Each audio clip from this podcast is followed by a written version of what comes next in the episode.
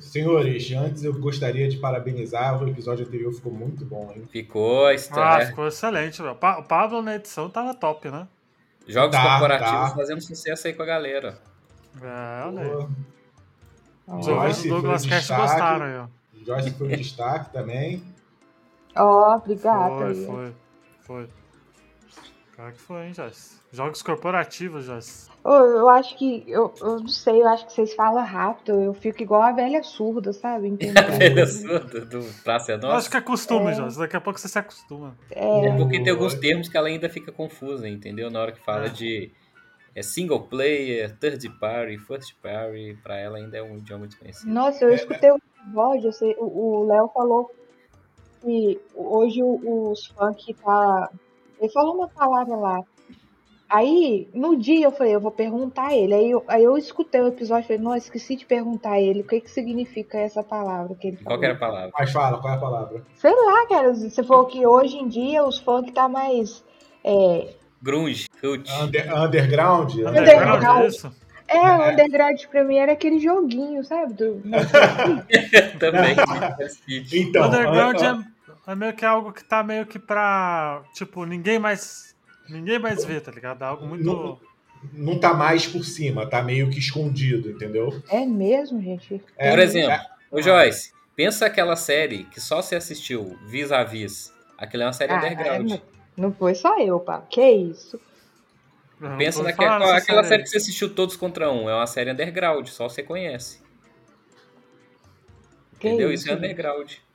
Alguém aqui assistiu Todos Contra Um, Vis-a-Vis, essas séries esquisitas aí? Não, não. Nunca, nunca ouvi falar. Exatamente. Todos contra um, todos contra um, eu lembro daquele game show que tem.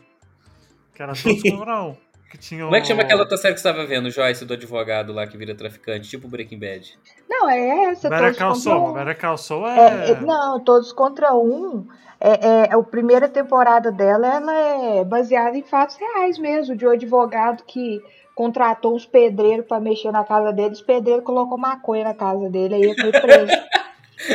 aí... Olha o knife do plot. Aí depois eles continuaram a série, mas foi baseado em fatos reais. Aí o cara Nossa, foi preso. Tô vendo aqui, hein?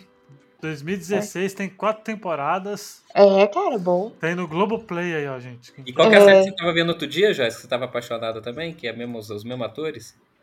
Ai, ó, tem a, a sentença também, que é, é interessante. A Joyce é especialista última... em séries brasileiras do Globoplay, o, o Luiz, não tá entendendo. É, essa última que eu assisti foi Bom Dia, Verônica. Aí, olha isso. É Bom baseado. Dia, ah, Bom Dia Verônica é da Netflix, né? É da Netflix, é. Bom Dia ah. Verônica. Ah, eu tô vendo ah. que essa série é, é, é, brasileira, sabe? Um contra todos, é isso? São, isso. Sim, é brasileira. É tipo um Breaking Bad brasileiro, velho.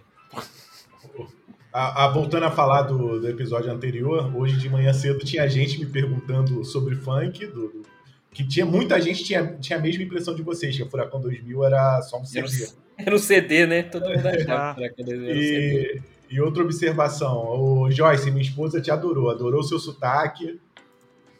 E, ah. e, um outro, e, um outro, detalhe, eu botei, eu pedi a Alexa, Alexa, tocar, bota a ficha. Aí ela, você quis dizer, você quer que eu busque ficha criminal? E é até interessante você falar que ela gostou da voz da Joyce, que a Joyce tá. Primeira vez que ela escuta a voz dela fora da cabeça dela, ela tá odiando a própria voz. É, cara, eu tô. acostuma pediu... daqui a pouco, Joyce. Não, cara, eu pedi o Pablo pra até fazer um, um, umas edição aí, ou então, cara, eu tava pensando em fazer um, uns testes aí de vocal, porque eu vou te falar, Deus me livre. E outra coisa, eu, eu, eu, eu gosto de tocar violão. Aí, quando eu bebo um pouquinho, eu me sinto aí a Marília Mendonça. Aí eu fui ver os episódios, fui ouvir os episódios com vocês, gente. Minha voz é fofinha demais, não tem nada a ver comigo. eu acho que ela tem mais criança no podcast. Entendeu? Nossa, não, que isso. Não, mas quando eu escuto, eu, a minha impressão quando eu escuto ela falando é que ela tem 20, no máximo 20, 21. É, ela, tem, ela tem voz de jovem mesmo. Sim. Pois é, ela. Ela não, não, mas, não, é, não, mas aí, aí essa parte aí que me toca jovem, eu gostei da parte que minha voz parece jovem. Mas o problema é que, sei lá, minha voz é fofinha, sabe? Sei lá, tipo ursinho carinhoso, e eu sou meio bruta. Uhum. Ô Joyce, qual que é o seu filme favorito de toda a vida? Só pra eles terem noção de como é que você é. Eu gosto do Robocop Exterminador do Futuro.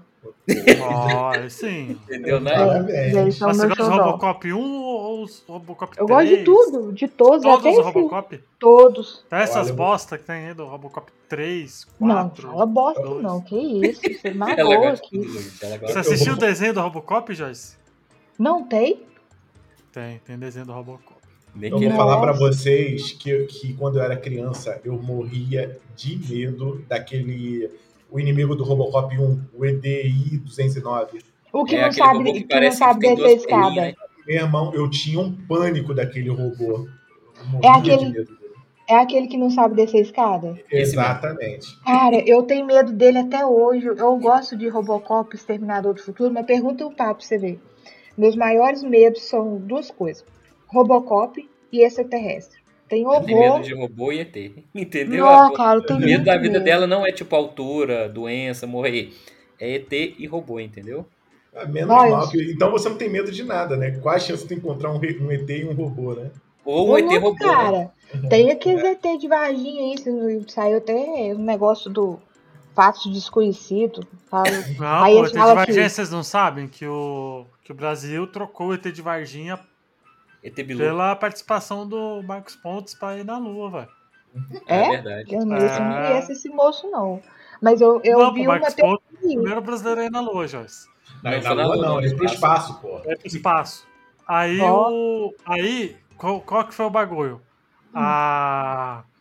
O Brasil deu o ET de Varginha pra NASA, em troca, tivemos o primeiro brasileiro na Lua. Na, Mas o que, que a NASA fez com o ET de Varginha, bicho? Tá tenho- guardado, cara. Tem teoria que tá guardado lá. Fez autópsia ouvido. quem fez foi o PC Farias, não foi? PC Farias fez autópsia no ET de Varginha na NASA? Como assim? É o que Porra. Pablo. Se, se faz sentido é verdade. O PC é Farias verdade. fazendo autópsia no ET de Varginha na NASA em troca Não, do mas Marcos acho que ele não fez na NASA, ele fez aqui no Brasil o autópsia. Primeiro, primeiro, o PC Farias teria que ressuscitar para poder encontrar o de Varginha. Será que ele Não, morreu mas o- mesmo? Mas, Ele voltou Ah, pra será? casa. O PC Farias morreu em Não, mas 96. o, mas o ET de Varginha é velho, pô. Não, Ah. esse de Varginha é, deve ser 97. O PC Farias morreu em 96. Calma aí. Será? Vamos Será que o ET de essa- Varginha veio buscar o PC Farias? Será que essa aqui foi a parada? Ó, ó, ó, vamos Não, lá, e vamos aí? lá. Ou melhor, Isso. a teoria. A teoria. Alguém matou esse moço aí Ó, porque foi- descobriu que o, o carinha que é ET mesmo e que os ET tá vindo pra. Ó, ET de Varginha, o incidente foi 20 de janeiro de 1996. PC Farias, morte. Ó, tô falando que faz 26 anos da primeira, da primeira Ó. aparição do ET de Varginha. O PC Farias morreu em junho de 96. Ele morreu seis Ih. meses depois do ET. ó. Ih, olha aí. Aí, ó. Ó. Aí ele fez autópsia, e aí já sabe, né? Então o PC? Farias não morreu, ele fez autópsia do ET de Varginha na NASA, né? Foi isso. Exatamente. Aí Os americanos pagaram ele, pô. É, É, pô. claro. Aí em troca levaram o Ele Marcos queria abrir o bico pro, Exato. pro povo falar que tem ET aí. Mas agora uma pergunta, só uma pergunta, de leve. Por que Varginha? Por causa da cidade, pô. Não, mas por que o ET escolheu Varginha? Ah, Não, ele, não escolheu. Ele veio na nave aí igual o, o Superman. A nave dele caiu. será? Ele que. Imagina uma versão alternativa da história do Superman onde é só um ET sem poder, saca? Marrom com os- aqueles olhos lá. Viagem. Ó, incidente de Varginha. O incidente de Varginha ficou conhecido pela imprensa brasileira como uma série de aparições de objetos voadores não identificados. Uma série de avião. De, como é que é? Uma série? Uma série de aparições de objetos voadores não, não identificados Mas no só município de Varginha. Ô, eu lembro direitinho. Foi duas meninas, né, que achou ele num terreno baldio, ajoelhado. Não foi uma parada dessa? É, ó, Eu tô lembro. vendo aqui. Segundo relatos da mídia, uma criatura foi avistada por três mulheres. Três mulheres. Tinha uma parada dessa aí. De 14 a 21 anos. As irmãs Liliane, Valquíria Silvia e sua amiga Kátia. Essas três deviam estar numa requeima de Na madrugada. tarde do dia 20 de janeiro de 1996, quando o Claudio Ford aumentava muito, resolveram pegar um atalho por um terreno baldio, olha aí. E elas deviam estar na requema, velho. É. Que puta que Um pariu. bípede de cerca de 1,6 metros de altura, com uma cabeça grande e corpo muito fino, com pés em forma de V, pele marrom e grandes olhos vermelhos. Sacanagem. Cortaram o caminho por- pelo meio do mato, pegaram o ET cagando. Né? Não, é, é- é tipo a cidade lá do, do Monstro do Lago Ness, porra. Uai, Não, tem monstro Lago Ness, existe ele- mesmo ele- monstro ele desse existe, lago aí? Então, Que isso? Ah, eu lembro do episódio do Scooby-Doo com esse. É tipo esse mesmo. É, ele, o monstro do Lago Ness é tipo, é real, é tipo... Um dinossauro, né? Que fica lá. É, Aquele falam lago- que era um dinossauro, uma espécie de dinossauro que ficou congelado lá e descongelou. tá? Ah, que isso? Ou então, então é tipo aquela cidade do, dos gnomos. Qual? Cidade dos Gnomos. Ah, tem uma cidade aí que o povo vê gnomo aí. É, São Tomé eu das sou sou Letras. São Letras. Fica, fica aí em Minas Gerais, pode pesquisar. É. A galera vê gnomo lá direto mesmo. E tem, e tem uma passagem em São Tomé das Letras que leva pra Machu Picchu, numa gruta. É, então, é no verdade, né? É, digita aí, é sério, São Tomé das Letras, Tô? Machu Picchu. Pode olhar. Santo É, Tomé das Letras, vamos ver. isso. E coloca Cara, aí Machu sou- Picchu. Eu sou ruim com geografia, mas esse Machu Picchu aí é de outro No, lugar, outro na- país, no Peru, né? não é? No Peru tem uma passagem que leva de São Tomé das Letras, uma gruta que. Gruta de carimbado. Isso. Ela tem uma passagem que te transporta por 4 mil quilômetros de Minas Gerais direto pro Peru. Mas, tipo, a real mesmo que ele leva até lá? É lógico que leva. Se você entra na. Primeiro, tem todo o ritual, porque São Tomé das Letras é conhecido por estudantes, estudantes você sabe como é que são. Aí você toma o chá do, do estudante ou o brigadeiro do Batman, conhecido brigadeiro do Batman que vem de São Tomé das Letras. Aí Hum. depois de comer, comer, você espera uns 20 minutos pra bater a parada, aí você entra na gruta famosa que você vai parar lá em Machu Picchu, entendeu?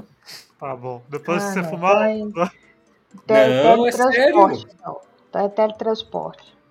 Não, um não é teletransporte, é, uma, é um túnel, Joyce. É Túnel, um entendeu? túnel, já dá o E aí, teletransporte eles- alienígena, não, pô. Muita gente desaparece em São Tomé das Letras e a explicação é essa: a pessoa vai parar em Machu Picchu, entendeu? Cruz tá amarrado. Cruz Tanto que a gruta foi fechada, porque muita gente ficava entrando e desaparecia. Confia. É sério, você, você- eu tô falando, você está achando que eu tô zoando, é verdade a parada de São Tomé das Letras. Se alguém estiver escutando aí, conhecer essa história ou tiver ido pra Machu Picchu, comenta aí depois aí pra Pô, comprovar. então quer dizer que eu tava planejando minha viagem pra Machu Picchu e ia gastar uma nota que eu só preciso ir pra São Paulo. Caraca, ó, com, ó, são 4.860 quilômetros, levando aproximadamente mil e uma horas de caminhadas, o que significa que seriam mais de 100 dias Não, para chegar de um ponto ao outro. mas pela, pela passagem instantânea, entendeu? Você só não volta, mas você vai. É, ó, mas estão falando que. Estão falando que pra, pra ir, você tem que ter equipamentos técnicos, porque. Porque você morre sufocado de tanto calor que é lá na, nessas grutas aí, né? As grutas são perigosas mesmo, você tem que estar bem Ah, então. preparado, mas vai Tem que parar. estar bem em- preparado pra um bagulho desse aí. É, São Tomé das Letras é muito conhecido aqui em Minas Gerais por ser cidade estudante. Lembra da novela que tinha na Globo do Cadeirudo, que tinha uma é, que tinha um prefeito que queria fazer um buraco que ia para Inglaterra, que ia para outro lado do mundo se você caísse? Não lembro. Eu, Eu não sei se o Léo lembra dessa novela, você Lembro. lembra, Léo? No final das contas, o cadeirudo era uma mulher. Isso! Aí o prefeito cai no buraco, ele volta uns 10 episódios depois com uma japonesa casada. Essa história toda é baseada nessa história de, de, de São Tomé das Letras, é. Olha É aí. inspirado. Ó, eu lembro que eu teve uma vez que eu bebi muito, a gente tava conversando sobre essa, essa, essa cidade aí, e falaram que aquela música do Eu Vi Gnomo, de uma banda aí. Ventania de lá, ué. A Ventania É, que de veio lá. de lá. Que Ó, a vem também inspiração foi da de São lá. Tomé das Letras, né? É, turma tudo de lá, meu filho. São Tomé das Olha Letras. aí, Tá explicado, hein? Caraca. Caraca, olha só, não sabia não. E os Yeti, vocês acreditam nos Yeti? O que, que é Isso nem existe, essa palavra nem existe, o, o O Luiz. Yeti, pô. E é aquele, aquela marca de sandália, não é? Ah, sim, esse sandália eu acredito. Essas são até boas. Não, pô, o Yeti é do. Pé aqueles lá grande, dos- fala português. Não, é o pé pô. grande da neve. Que Então, é mas que não tem nem neve. Aqui Então, não mas no máximo, o nosso pé grande é o Salomone, mas tirando Não, ele, pô, mas tem o, o Yeti é lá no. Qual que é o nome do, da- do país lá? Do Himalaia. Então, mas então não, não tem Yeti, não tem, não tem isso aqui. Aqui é. Não, sei lá. falando- é se vocês acreditam. A gente tá acostumado aqui a chupacabra, ET de Varginho. É o. É, qual que é o. chupacu, Chupacu. Ah, eu, gente- eu, quando eu era criança, eu acho que eu vi a mula sem cabeça. Né? Aí, ó, mula sem cabeça. Mula sem cabeça. páginas da mula sem Eu cabeça. já ouvi a mula sem cabeça, mas ver eu nunca, eu nunca vi, não, mas eu já ouvi. Falando em Mula Sem Cabeça, você viu a série, Joyce, lá, lá dos folclore? Ah, a série brasileira, né? É, muito Assisti boa. tudo, cara, do, do Saci e tudo. Qual que é o nome da série? Cidade dos Vagalumes? Não, não, não é Cidade, Cidade, Cidade Invisível, é... né? Não? Cidade, Cidade Invisível, exato. É. Cidade dos Vagalumes é daquele livro lá do. Que é, que é, bem famoso aqui no Brasil, que esqueci os nomes dos livros. Detetives ah, do coleção Farol. do Vagalume. Detetives do é, Farol. Do Vagalume. Não é? Detetives do Farol? Não, né? Ah, eu lembro que tinha uma coleção dos vagalumes que a, a, as escolas sempre insistem em fazer a gente fazer trabalho daqueles livros. A única coisa que eu lembro de colégio é o livro Escaravelho do Diabo, que eu tive que ler. É, então, é dessa, dessa, dessa galera aí. Escaravelho do Diabo. Tem é. o. Puta merda. Tem o do vampiro lá que, que coloniza o Brasil, não tem? Eu não lembro. Enfim. Vampiro que coloniza o Brasil. É, tem um. tem um livro é, que é um vampiro na história de descobrimento do Brasil com Dom Pedro, saca? É, o vampiro que descobriu o Brasil, que chama o livro. É Olha aí, ó, desses daí da série Vagalume, eu adorava os livros deles. Eu tinha A Ilha Perdida, tô vendo aqui a. a... É porque essas, esses livros eram tudo meio que aventura juvenil, né? Naquela pegada de Goonies, né? Ah, era meio que uma tentativa de fantasy juvenil brasileiro, né? Mas não foi muito ah. pra frente, não. Mistério dos do Cinco Estrelas, nossa. O Rápido do Menino de Ouro, do Garoto de Ouro. Não, esse era um filme do. do Ed Murphy. É. Não, aquele Maurício lá não, não enquadra nisso, não? Qual Maurício? Aquele é. Maurício. Aquele Maurício. O Maurício, Maurício vôlei, da seleção de vôlei. É. Não, não tá é falando Maurício Souza lá do. Maurício Souza, da Mônica. É. Aquele Maurício. É que não é livro, né? É o, do, o, ah, mas tem é livro, tem, um, tem uns visual novel dele que é considerado livro, Luiz. É, os da MSP, né? É, tem. É. é. mas não é ele que faz, né? É outra galera. Eles, eles ah, só usam. O dinheiro a... vai pro bolso dele, né? Ah, o dinheiro vai pro, pro bolso dele, pra família dele, não inteira. Não, ele tá vivo ainda, não vai pra família dele, vai pra ele. É. Ele morreu, o Maurício Souza tá vivo. Ainda bem, né? Eu confundi Maurício Souza com Ziraldo, velho. Nada a ver os caras. Sério? Ah, faz sentido dois, confundir, velho. Os dois são velhos, pô. Os dois são velhos. É. Um é do menino maluquinho, né? O outro é do, do da turma da Mônica. Ah, é. eu já ia perguntar esse, esse moço aí, da onde Ziraldo. é. Do Ziraldo. Do Ziraldão. Vamos lá então, Sim. gente.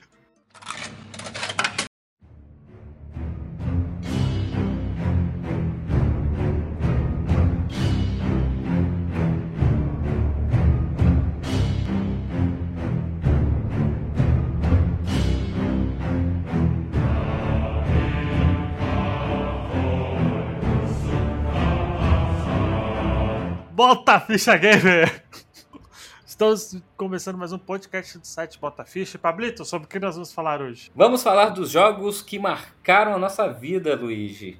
Não necessariamente são os melhores jogos que a gente jogou, mas a gente vai falar um pouco daqueles jogos que marcaram a gente em algum momento, de alguma maneira, seja de maneira muito positiva ou também até mesmo de uma maneira muito negativa. Mas no geral, aqueles jogos que é, deixaram aquela marquinha nos nossos corações ou nas nossas cabeças de alguma maneira. E a gente vai falar um pouquinho sobre a experiência em relação a isso. Olha aí. Então vamos lá, né, gente? Vamos direto para o podcast. Aumenta o volume do seu fone porque começa agora. Bota bicha!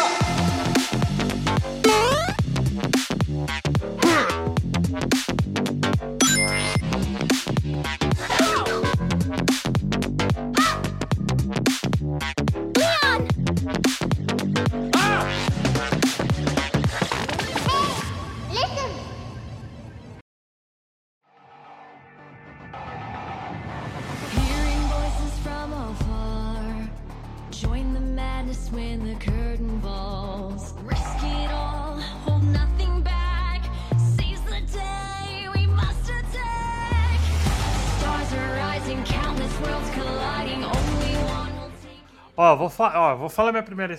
Acho que como. Não, Luiz, você é muito, oh, Luiz, você é muito precoce, cara. Vamos primeiro aqui falar, ó. É, queria pelo menos umas regrinhas, né, para não virar bagunça isso aqui. Hum. É, primeiro, isso não é um, como o Léo sugeriu, não é um top de, de Não, não é um top, é de experiências de jogos. Isso. Segundo, vale qualquer jogo, não importa qual seja. Exato. E esse, esse jogo, ele tem que ter representado alguma coisa para você em algum determinado momento, seja por ter sido o melhor, pode ser o melhor jogo que você jogou na vida, Pode ser o pior jogo que você jogou na vida, pode ser um jogo que tem um final que te marcou, pode ser um jogo que te emocionou, um jogo que te fez raiva, um jogo que em algum momento te ajudou ou te atrapalhou na sua vida. Então, é, é o top pessoal de. Não é top, né? É a nossa listinha. A gente também, na hora que fala o jogo, a gente fala o, o porquê que ele é um jogo que marcou a gente, tá bom? Então, a gente vai alternando, cada hora um fala um, e na hora que a gente cansar, a gente para e encerra o podcast. Exato. Deixa eu, deixa eu falar. Então se encaixaria o primeiro jogo que a gente jogou na vida? Não, não precisa ser cronologicamente. Não, sim, mas se encaixaria? Ah, se, ele te marcou, né? se, se, ele te marcou de alguma forma e te marca até hoje, não vejo problema nenhum. Então, Exatamente. Então, ó, então já vou puxar. Ah, outra coisa, outra regra, que é o seguinte. É... Para eu explicar algumas coisas, o porquê que o jogo me marcou, é, vai ter que ter spoiler, tá? Não, obviamente que esse podcast vai ter spoiler de alguns jogos, pode ser recentes ou antigos. Então, ouço por ah. conta e risco, né? Sim, porque algumas, algumas coisas que explicam o motivo do meu jogo tá aqui, eu preciso dar spoiler. Então, assim, se a gente falar o jogo e você não tiver jogado, você pula aí uns 4, 5 minutos ou vai lá e escuta por conta de risco mesmo. Exato. Então, o primeiro jogo que eu joguei foi o Sonic 1. Mas, assim, foi um jogo muito importante para mim porque ele realmente, assim, além do Mega Drive 3, que parece uma vagina, ser o primeiro videogame, o Sonic 1 foi realmente o primeiro jogo, o primeiro videogame, o primeiro jogo que eu cheguei e falei, esse jogo é meu, né? E eu lembro até hoje, eu, pequeno Luigi, com meus 6, 7 anos, abrindo, né, desemba eu ganhei de Natal ele, e tava abrindo uma Mega Drive 3 no Natal, e passei o Natal todo jogando Sonic 1 na televisão da sala, porque a gente não, na sala da minha avó, né? Porque a gente não podia jogar na sala, né? Videogame, né? Normalmente era no quarto ou jogar na sala no final de semana. Então, no meu caso sempre foi assim, né? Eu joguei a madrugada, a madrugada inteira Sonic 1 no Mega Drive. Eu lembro até hoje lá, primeiro, Green Hill Zone, passando, ouvindo Simone atrás. o Sonic 2 pra mim foi mais ou menos isso aí que foi pro seu Sonic 1. O Sonic 1 engraçado que eu fui jogar ele depois do Sonic 2, cara. Eu lembro, velho, porque eu tava Olha isso, velho. Tem poucas coisas na minha infância de memória de ganhando videogame e tal que. Que eu tenho, por exemplo, eu não tenho memória de ganhando meu PlayStation, mas eu tenho minha memória ganhando meu Mega Drive, cara. Ali jogando, ouvindo Simone no fundo enquanto jogava Sonic, porque ouvindo todo Natal Simone, tem que ter Simone, cara. né? E foi um jogo muito importante, cara, porque meio que a, abriu, né, os olhos, né? Porque eu, eu lembro de jogar. Você jogou Sonic 1 depois dessa época ou você só lembra do jogo de ter jogado nessa época aí? Pablo, eu não sou você, né? Eu rejogo as coisas, né? não, eu tô perguntando porque assim. É, os jogos que me marcaram, é, assim, tem um. Enfim, não vou te cortar, não, mas. É, é só porque às vezes a gente tem essa questão da nostalgia, né? Mas o Sonic 1 sobrevive com o tempo, com certeza. Ele é um jogo ele não representou muita coisa na minha infância, mas eu entendo quando você fala. Ah, sim. Ele, para mim, é um jogo que sobreviveu bem, sim. Muita gente fala que não e tal, mas eu acho que sobreviveu bem. Foi muito importante para mim, assim, na minha, na minha infância também, porque era o único cartucho que eu tinha, que era o Six Pack. Não pesquisem Six Pack na internet de novo. Não pesquisem de novo. Foi o único Minto, eu tive um, um six-pack e um Sonic 2 que a vizinha da minha tia tinha dado, porque ela não jogava, ela falou, pega pra você. E ela deu o Sonic 2 pra mim, mas foram as únicas duas fitas que eu tive do Mega Drive. E realmente o Sonic 1, cara, eu joguei muito ele. Eu joguei mais, inclusive, que o Street of Rage. Porque mas, cons mas conseguiu zerar ou ficou só na Green Hill Zone? Não, o Sonic 1 eu zerei, cara. Eu zerei, não no Natal, obviamente, mas no Cara, eu acho que nunca zerei um Sonic. Todo mundo, eu sempre ficava nas, nas únicas fases que eu realmente conseguia passar quando eu era criança, que eram as primeiras. E pra mim, uhum. tipo, era aquilo, saca? Inclusive, eu lembro que eu zerei o Sonic 1 na casa da praia de Peruíbe que minha avó tinha. Falecida avó tinha. E aí eu levei lá o, o, o, Mega Drive e zerei lá o Sonic 1. Não peguei todas as esmeraldas e tal, mas eu zerei lá. Foi muito legal ter zerado o Sonic 1. Tinha sido a primeira e única vez, até eu ter jogado mais recentemente no 3DS. 3DS? É porque tinha uma, tem uma coletânea do 3DS que é de, do Sonic. Cara, o Sonic eu, eu, zerei ele de fato de novo depois. Na- é, Eu não ia puxar, assim, eu vou te, eu- não sei se você ia falar mais, mas já te cortando, só para não perder o fio da meada, Luiz, qualquer coisa você Hum. continua depois. É, eu queria compartilhar aqui, que você me falou um negócio que é interessante. É, eu lembro vividamente, como, como eu falei aqui para todo mundo, o Mega Drive foi o meu primeiro videogame, né? E se tem uma coisa que me marca na história dos videogames, e assim, e esse jogo, Luiz, quando eu falo que é, eu só preciso jogar uma vez porque ele tá na minha cabeça e ele realmente, eu lembro de cada detalhe, cada momento de jogar. E foi assim, foi uma sexta-feira, famoso aluga na sexta, entrega na segunda o jogo, né, que a gente tinha isso nas locadoras. Meu pai chegando com um cartucho preto, era assim, um cartucho preto, só que não era um cartucho preto comum. Ele parecia que era um pouquinho maior, mais comprido do que os outros. Com um helicóptero na capa, o tão famigerado Urban Strike. Vocês lembram desse joguinho? Era Urban Strike, era um jogo de. Oi? É, tá falando da série de helicóptero? Sim, mas Ah, acho É que. que no. Que no.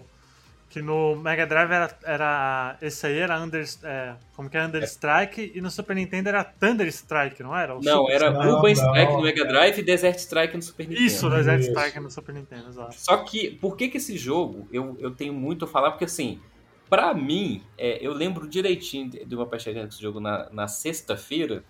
E, e para mim foi o mais perto que eu tive naquela época de, do que seria hoje a sensação de jogar GTA. É, por quê? Eu jogava Urban Strike sem entender bem o que, que eram as missões que tinha que fazer. Então, pra mim, foi o primeiro jogo realmente de mundo aberto que eu joguei naquela época, porque você poder pegar o helicóptero e viajar por todo o todo o mapa, é, explodindo tudo, pegando. é, tinha. Eu lembro só de, de ter que ficar preocupando com a gasolina, que eram uns barrilzinhos brancos que você tinha que ficar pegando pelo cenário, enquanto você voava pela cidade. É, pra- o primeiro mapa que eu lembro de jogar era uma- realmente era uma cidadezinha, era Washington, né? E assim, é, era sempre um cenário de terrorismo, né? E eu não sabia, eu tava cagando pro, pra história do jogo. É, e pra mim o jogo era na loucura, eu ficava andando, explodindo as casas, matando as pessoas, até mesmo os reféns que eram pra poder resgatar. É, eu lembro que dava pra poder trocar de helicóptero, você começava com um helicóptero meia daqueles Apache, né, que fala, e você podia pegar um, podia pegar um helicóptero que era mais gordinho lá, que era de, de carregar mais passageiro, e eu lembro de ficar pegando as pessoas e depois matava, e eu nunca conseguia passar. É, porque eu era criança também, né? Até usar os códigos e descobrir que cada código que eu usava de password era uma fase diferente. E é aí que tem uma, uma imagem muito vívida de eu ficar a madrugada inteira de sábado e de domingo é, e o dia inteiro, né, praticamente na frente da televisão jogando Urban Strike, cara. E assim, é, é cada vez que eu jogava, para mim era uma jogabilidade diferente, sabe? Porque o jogo tinha mapas imensos, pelo menos para época, para mim era muito grande. E, e poder ficar navegando pelo cenário, pelo, pela cidade, é, é, era, era diferente, sabe? Porque eu não via o jogo como um jogo de, é, de tiro, de explosões e de é, sair fazendo as missõezinhas, saca? Pra mim era simplesmente sair passeando pelo cenário enquanto eu pilotava o meu helicóptero. Eu criava na minha cabeça um mundinho onde que aquele helicóptero, na verdade, assim, era, é, era simplesmente aquilo, saca? Não tinha um objetivo muito fixo. E até hoje, é, e é engraçado que quando, acho que na quarta ou quinta fase do Urban Strike, você joga em Nova York e o World Trade Center foi destruído, saca? É uma das missões é resgatar as pessoas do World Trade Center Caraca, que aí. no fogo, cara. Então, se você colocar aí Urban Strike, é, World Trade Center no Google, você vai ver que lá atrás, eu nem sei de que ano que é o jogo, pra você ter ideia, você tem uma, uma imagem é, do World Trade Center explodido pela metade, saca? E, e quando que teve o 11 de setembro, eu, caralho, velho, eu lembro disso no Urban Strike, cara. Será que, saca? É E de tinha- 94 o Pablito o jogo. é, e, e eu lembro também que tinha uma fase onde você invadia uma prisão, que você saía do helicóptero e você tinha que andar com um bonequinho, saca? Pra mim aquilo, mudar o sistema de gameplay naquela época, é, assim, é, é de longe um dos jogos mais maravilhosos que eu lembro de ter jogado na minha infância, e assim, é, é um jogo que ele é meu top 10 emocional, ele nunca vai entrar no, no ranking de melhores jogos, mas é, como um jogo emocional, ele nunca vai sair da minha cabeça, sabe? Porque ele era muito detalhado, muito, mas muito mesmo. Tipo assim, é, é, os detalhes das casinhas, do, dos cenários, era muito bem feito, era muito bem polido e as animações do helicóptero, das explosões, eu, eu achava aquilo tudo muito surreal para a época, sabe? Para mim, de longe, é, foi um dos melhores, é, foi um dos jogos mais marcantes da minha vida por, por eu lembrar de ser é, um dos primeiros jogos que eu realmente joguei assim com meu pai, porque ele também, assim, ele via eu jogando, ele até entendia um pouco mais da história do que eu, mas ele deixava eu jogar, saca? Ele não ficava é, tirando a manete da minha mão. De vez em quando ele jogava, ele passava a fase, porque ele conseguia entender, ele me explicava, ó, isso aqui você tem que pegar aqui e levar para cá. Aqui você tem que trocar o helicóptero, porque o seu helicóptero não aguenta tantos passageiros, tem que pegar um que aguenta mais.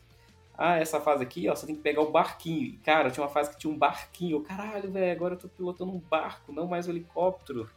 E assim, era o mais próximo do GTA que eu tinha. Acho que é por isso que esse jogo foi tão marcante para mim, sabe? E o cenário poder ser destruído e ter consequências, isso tudo, para mim, era algo que fora da realidade para mim da época, sabe? Por isso que ele me marcou tanto, o Urban Strike. E você, já você tem algum jogo assim que te marcou? Pode ser recente ou, ou coisa antiga também.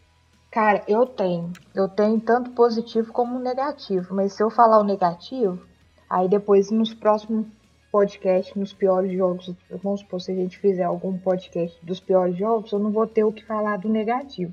Eu tenho ranço desse jogo, então vou deixar ele pro, pra me falar mal dele, assim, no episódio que é pra meter a ripa mesmo. Mas eu, cara, eu chorei muito em dois, assim, dois jogos. Um me deixou muito nervosa, porque eu vou, vou falar o nome do jogo e o spoiler. É... Ih, caramba, acabou de. O nome do jogo sumiu. É um jogo de múltipla escolha, sabe? O, o... Detroit?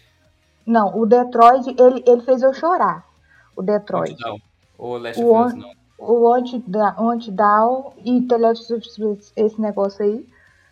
Ele. O Antidown fez eu, eu ficar muito nervosa, porque o Antidown eu fiz, eu fiz uma parada lá que eu fiz uma coisa quase que impossível, porque eu queria salvar os moços e acabei que eu matei todo mundo e só deixei o assassino vivo. A única coisa que eu não queria fazer, eu fiz. O assassino ficou vivo e matei o resto de todo mundo também. Ah, não, Esse você tá confundindo Joyce. Esse aí eu lembro de você ter jogado, é o Heavy Rain, que você joga com detetive. Ah, é. O Jason, Nossa, Heavy Rain é... Né? É, eu lembro que a Joyce nervosa jogando isso, que ela ficou muito puta no final, que é, ela não conseguia passar do... Foi um dos primeiros jogos que ela jogou de múltipla escolha, e eu lembro dela jogando que ela não conseguia apertar os botões na hora certa e, as, e quase tudo dava errado para ela, né? É isso mesmo, foi? É, que eu matei. Aí eu matei todo mundo e, e, e o assassino ficou vivo. Esse me deixou muito abalada. Nossa, eu lembro oh, não, eu, esse jogo. Ela chorou jogando esse jogo, de verdade, desceu Eu chorei de raiva. Esse ô, ô, eu Joyce, chorei de raiva. Ô, Joyce, você lembra da cena que, que você tem que salvar o filho ou cortar um dedo? Ah, eu lembro, Eu, eu, eu cortei o dedo, mas acabei que eu matei todo mundo também. Cortei, não, não adiantou nada. Devia ter deixado o moço morrer. E pode falar mais de um jogo? Acabou que o assassino estava do nosso lado o tempo inteiro. É, cara, eu não sei se tem outras opções de, tipo assim, o um assassino morrer e todo mundo viver feliz pra sempre. Tem, não tem, sei. Tem, tem. Eu sei que às vezes que eu, que eu tentei jogar, até recentemente eu tentei jogar, eu não sei se foi esse de novo, e deu ruim. Então, o primeiro jogo que eu vou falar é um jogo, assim, nenhum dos jogos que eu, que eu vou citar é, tem algum tipo de memória de fora do jogo, tem alguma forma de nostalgia, talvez o último. Mas o primeiro jogo que eu vou falar é o Suicoden 2. O, o Suicoden... Nossa, aí você pegou, aí você atingiu até meu coração com o Suicoden 2, Léo. Puta que é, O Suicoden 2 é um RPG de, de Play 1 da Konami, em que ele se passa num, num período medieval, em que você, é, seu personagem, ele não tem nome, você quem dá o nome, e você tem um amigo de infância que vocês crescem juntos. Joey, né? É, é Joey. Vocês crescem juntos e vocês vão para as Forças Armadas juntos, se alistam e vão para a guerra. Aí nessa guerra, o seu exército é massacrado Aí chega num ponto que vocês são encurralados, é, é, são, uh, são encurralados na beira de uma cachoeira, de um penhasco, e vocês não têm outra escolha senão pular. Aí vocês pulam, aí você, por milagre, sobrevive, e até então você acha que o seu amigo morre, e você percorre, você segue sua vida, você se alia, você vira um funcionário de um, de um exército de rebeldes, você limpa chão, você vira um peão deles e depois eles te incorporam para ser um, um guerreiro e você passa toda uma aventura naquele mundo. Chega no momento, anos depois, que você encontra o seu amigo. E o seu amigo, ele virou um, um soldado muito influente, um conselheiro do exército inimigo. E aquele negócio que aquele cara cresceu com você, era seu amigão, e você agora é inimigo dele. E mais para frente no jogo, infelizmente não dá para evitar spoiler, é, vocês se confrontam e acontece um, uma coisa gravíssima com uma outra pessoa muito querida. Ou seja, o jogo ele, ele toca muito nessa relação que você tem de amizade com essa pessoa desde que você é criança e vocês agora estão do lado dos opostos, né? Inclusive, o destino põe vocês de lados opostos por conta da, da, das, das 108 estrelas do destino. Então foi uma coisa que me marcou muito. Ô, Léo, uma coisa desse jogo que eu fiquei puto, que, foi, que, eu, é, que eu descobri, é que essa certa pessoa que morre dá para salvar. Dá para salvar. Eu só fui saber disso uns 5 anos depois e que muda o final do jogo, cara. Eu também, eu também. Eu imaginei que, que fosse inevitável, mas é muito complicado de fazer, não é simples, não é só naquele momento, tem toda uma situação de relacionamento, é, é bem complexo. Mas assim, Suicoden, para quem gosta de JRPG, com certeza um dos melhores JRPG do Play 1 e com certeza o melhor da Konami. É, eu recomendo, eu recomendo para qualquer um que gosta do gênero. Bom, no, na, eu tô puxando tudo aqui de cabeça, tá? É, não, eu, eu, só não quero que vocês julguem, tá? o que, que eu vou falar aqui, porque. Porque foi um dos poucos jogos, assim, que. Eu acho que até nos melhores jogos de. Não, não lembro da geração, eu acho que coloquei ele. Mas foi por puro, pura emoção, porque ele fez uma coisa que fazia tempo que não fazia. Que era enquanto estava jogando, eu não conseguia chorar, eu não conseguia jogar de tanto chorar de soluçar, cara. Que é o Kingdom Hearts 3, cara. Que eu sei que não é uma franquia que todo mundo conhece. Eu sei que é maluca pra caralho. Sei que muita gente não entende. Eu não sei se vocês já jogaram, acho que o Pablo e a Joyce não jogou, não sei se o Léo já jogou também. Não, eu passei longe de Kingdom Hearts porque a história, pelo que eu pouco que eu vi de resumo, me afastou literalmente de querer jogar. Não, eu joguei um pouco, eu joguei um pouco do 1 na época que lançou, mas não me prendeu não. Eu fiquei curiosa, a história de quem? É uma maluquia. Nossa. Literalmente, você tá num mundo onde tem personagens da Disney e de Final Fantasy. Na batalha final, nas, na Guerra das Keyblades, eu estava chorando, literalmente, de soluçar, não conseguia jogar porque são acontecimentos ali que, para quem acompanha a saga inteira, já esperava e quando esperou, era, foi fanservice atrás de fanservice ali. E foi um jogo que apesar de ser confusa pra caralho, ela é muito confusa. Não é para todo mundo, não é todo mundo que vai conseguir entender, né? Mas aquela parte ali, eu realmente eu não, eu não aguentei e chorei pra caralho. Também porque Kingdom Hearts 1 foi o primeiro RPG de fato que eu joguei e zerei. Né? Foi uma franquia que eu acompanhei desde o começo lá no Play 2. Então, não tem como. Quando chegou no, nesse momento das Guerras das Keyblade, lá que era um evento já muito esperado ali pra quem curte a franquia, eu não aguentei e chorei sem parar por conta de alguns personagens que apareceram e tal. É, e... esse, jogo, esse, jogo, parece tão cômico. Ele é, é dá pra emocionar jogando o Kingdom Hearts, Luiz? Ah, cara, depende. Eu, eu, te garanto que se você jogar qualquer jogo que você. Uma franquia que você acompanha desde o começo e tem um evento que é esperado por muita gente dentro daquela comunidade vai te emocionar, cara. Isso é certeza. Acho que isso não é só com um jogo, acho, ou, ou, ou outros. Qualquer um, velho. E Kingdom Hearts fez isso comigo, cara. São pou, foram pouquíssimos jogos que fizeram eu realmente choro, chorar de soluçar de, de alegria, tá ligado? Jogando. Ele tem seus problemas, tem, mas não tem jeito. Ele é um jogo que que me fez chorar pra caralho. Por muitos. Por, cara, por uns 15, 20 minutos jogando sem, sem parar. Chorar, tá ligado?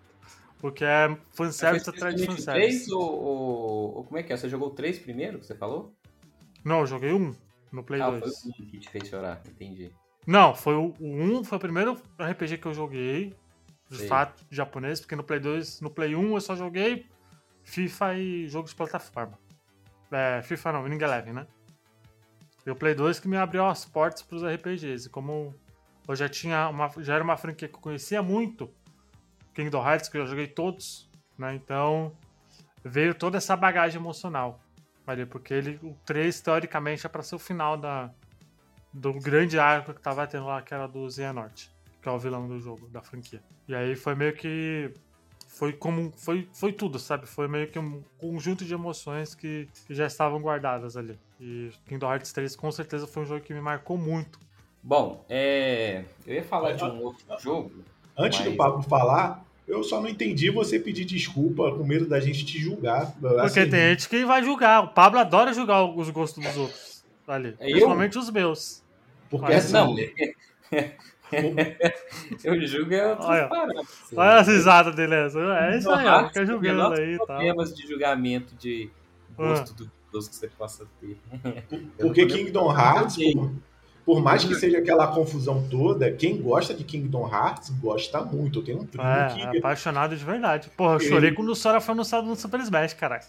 ou quando eu tenho um primo que ele cresceu jogando Kingdom Hearts, aí às vezes ele eu encontrava com ele, ele eu cara, me explica isso aí que eu não tenho saco. Ele explicava com uma empolgação, não tem quando você a pessoa tá empolgada para explicar e você nem tá tão tão embarcado na empolgação, ele explicava não que tem isso, e tem os Darkness e tem os não sei o que, e tem os fulano de tal. Mas assim, quem gosta, gosta muito. entendeu? Ah, com certeza quem, quem gosta muito, quem é fã da franquia igual eu, com certeza quando jogou o 3 teve a mesma sensação e chorou pra caralho. Isso sem sombra de dúvida. Assim como eu acredito que teve muita gente que chorou com Final Fantasy VII também remake.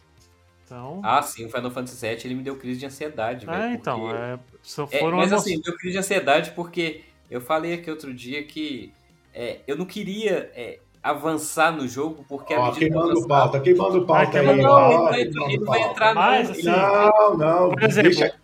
É, vou falar. não. Por exemplo, o Kingdom Hearts 3 foi o primeiro e único jogo que eu comprei na pré-venda, velho. Eu comprei assim que anunciou na pré-venda no Xbox, tá ligado? Porque foi o primeiro jogo da, da, da franquia também que foi multiplataforma, né? Só É multiplataforma. que eu só chegou- tomo no rabo mesmo. É Cyberpunk, State of Decay e Sea of Thieves. Tá aí, ó. E Man of Sky. Sky. Né? Foi o primeiro jogo que, que realmente eu comprei na, na pré-venda. Não vou comprar mais nenhum. Muito difícil, talvez o Kingdom Hearts 4, mas foi o o único, tá ligado? Que, que, que me fez realmente comprar na pré-venda, que eu quis mesmo, sabe? Você não tem mais Xbox, você não vai poder comprar o 4 na, na pré-venda. Eu acho que vai sair pra PC o 4, Aí, ó. provavelmente. Se Porque vai tivesse sair o coletânea Xbox, toda. Saiu todos Se- pra, pra PC, velho. aí se tiver, se tivesse Xbox, eu não ia estar preocupado, ó. E aí, ó. Eu Aí, ia ó. estar lá não vai sair. Vai esperar um Aí. pouquinho, mas vai sair. Assim como o Dragon Quest 12 vai sair também. Então, tô na paz. Bom, e- eu ia falar de um jogo que me fez chorar, mas vou deixar isso pro final. É, eu vou falar é, de um jogo que, assim, é até difícil de falar, assim, porque ele, além de ser um jogo que me marcou, ele realmente entrou muito até. Ele seria até mesmo top 10 melhores jogos da minha vida, sabe? É, o que que acontece? Eu sempre fui aquele cara averso mesmo de God of War, do Kratos. Eu olhava pro Kratos e falava, ah, velho, é que jogo de adolescente que só quer ver é, é violência, sangue e peito, saca? E, tipo, falava, ah, não é pra mim esse jogo, ele é muito, é, é muito gore, não tem... mas ele era isso, Pablo. Sim, sim, por isso que eu tô falando. Mas o que que acontece? É, aí eu fui dar a chance. Falei, ah, já que eles estão recontando a história, começando de novo, eu vou jogar o God of War, né? O novo, do Play 4, que saiu o God of War, que seria o 4.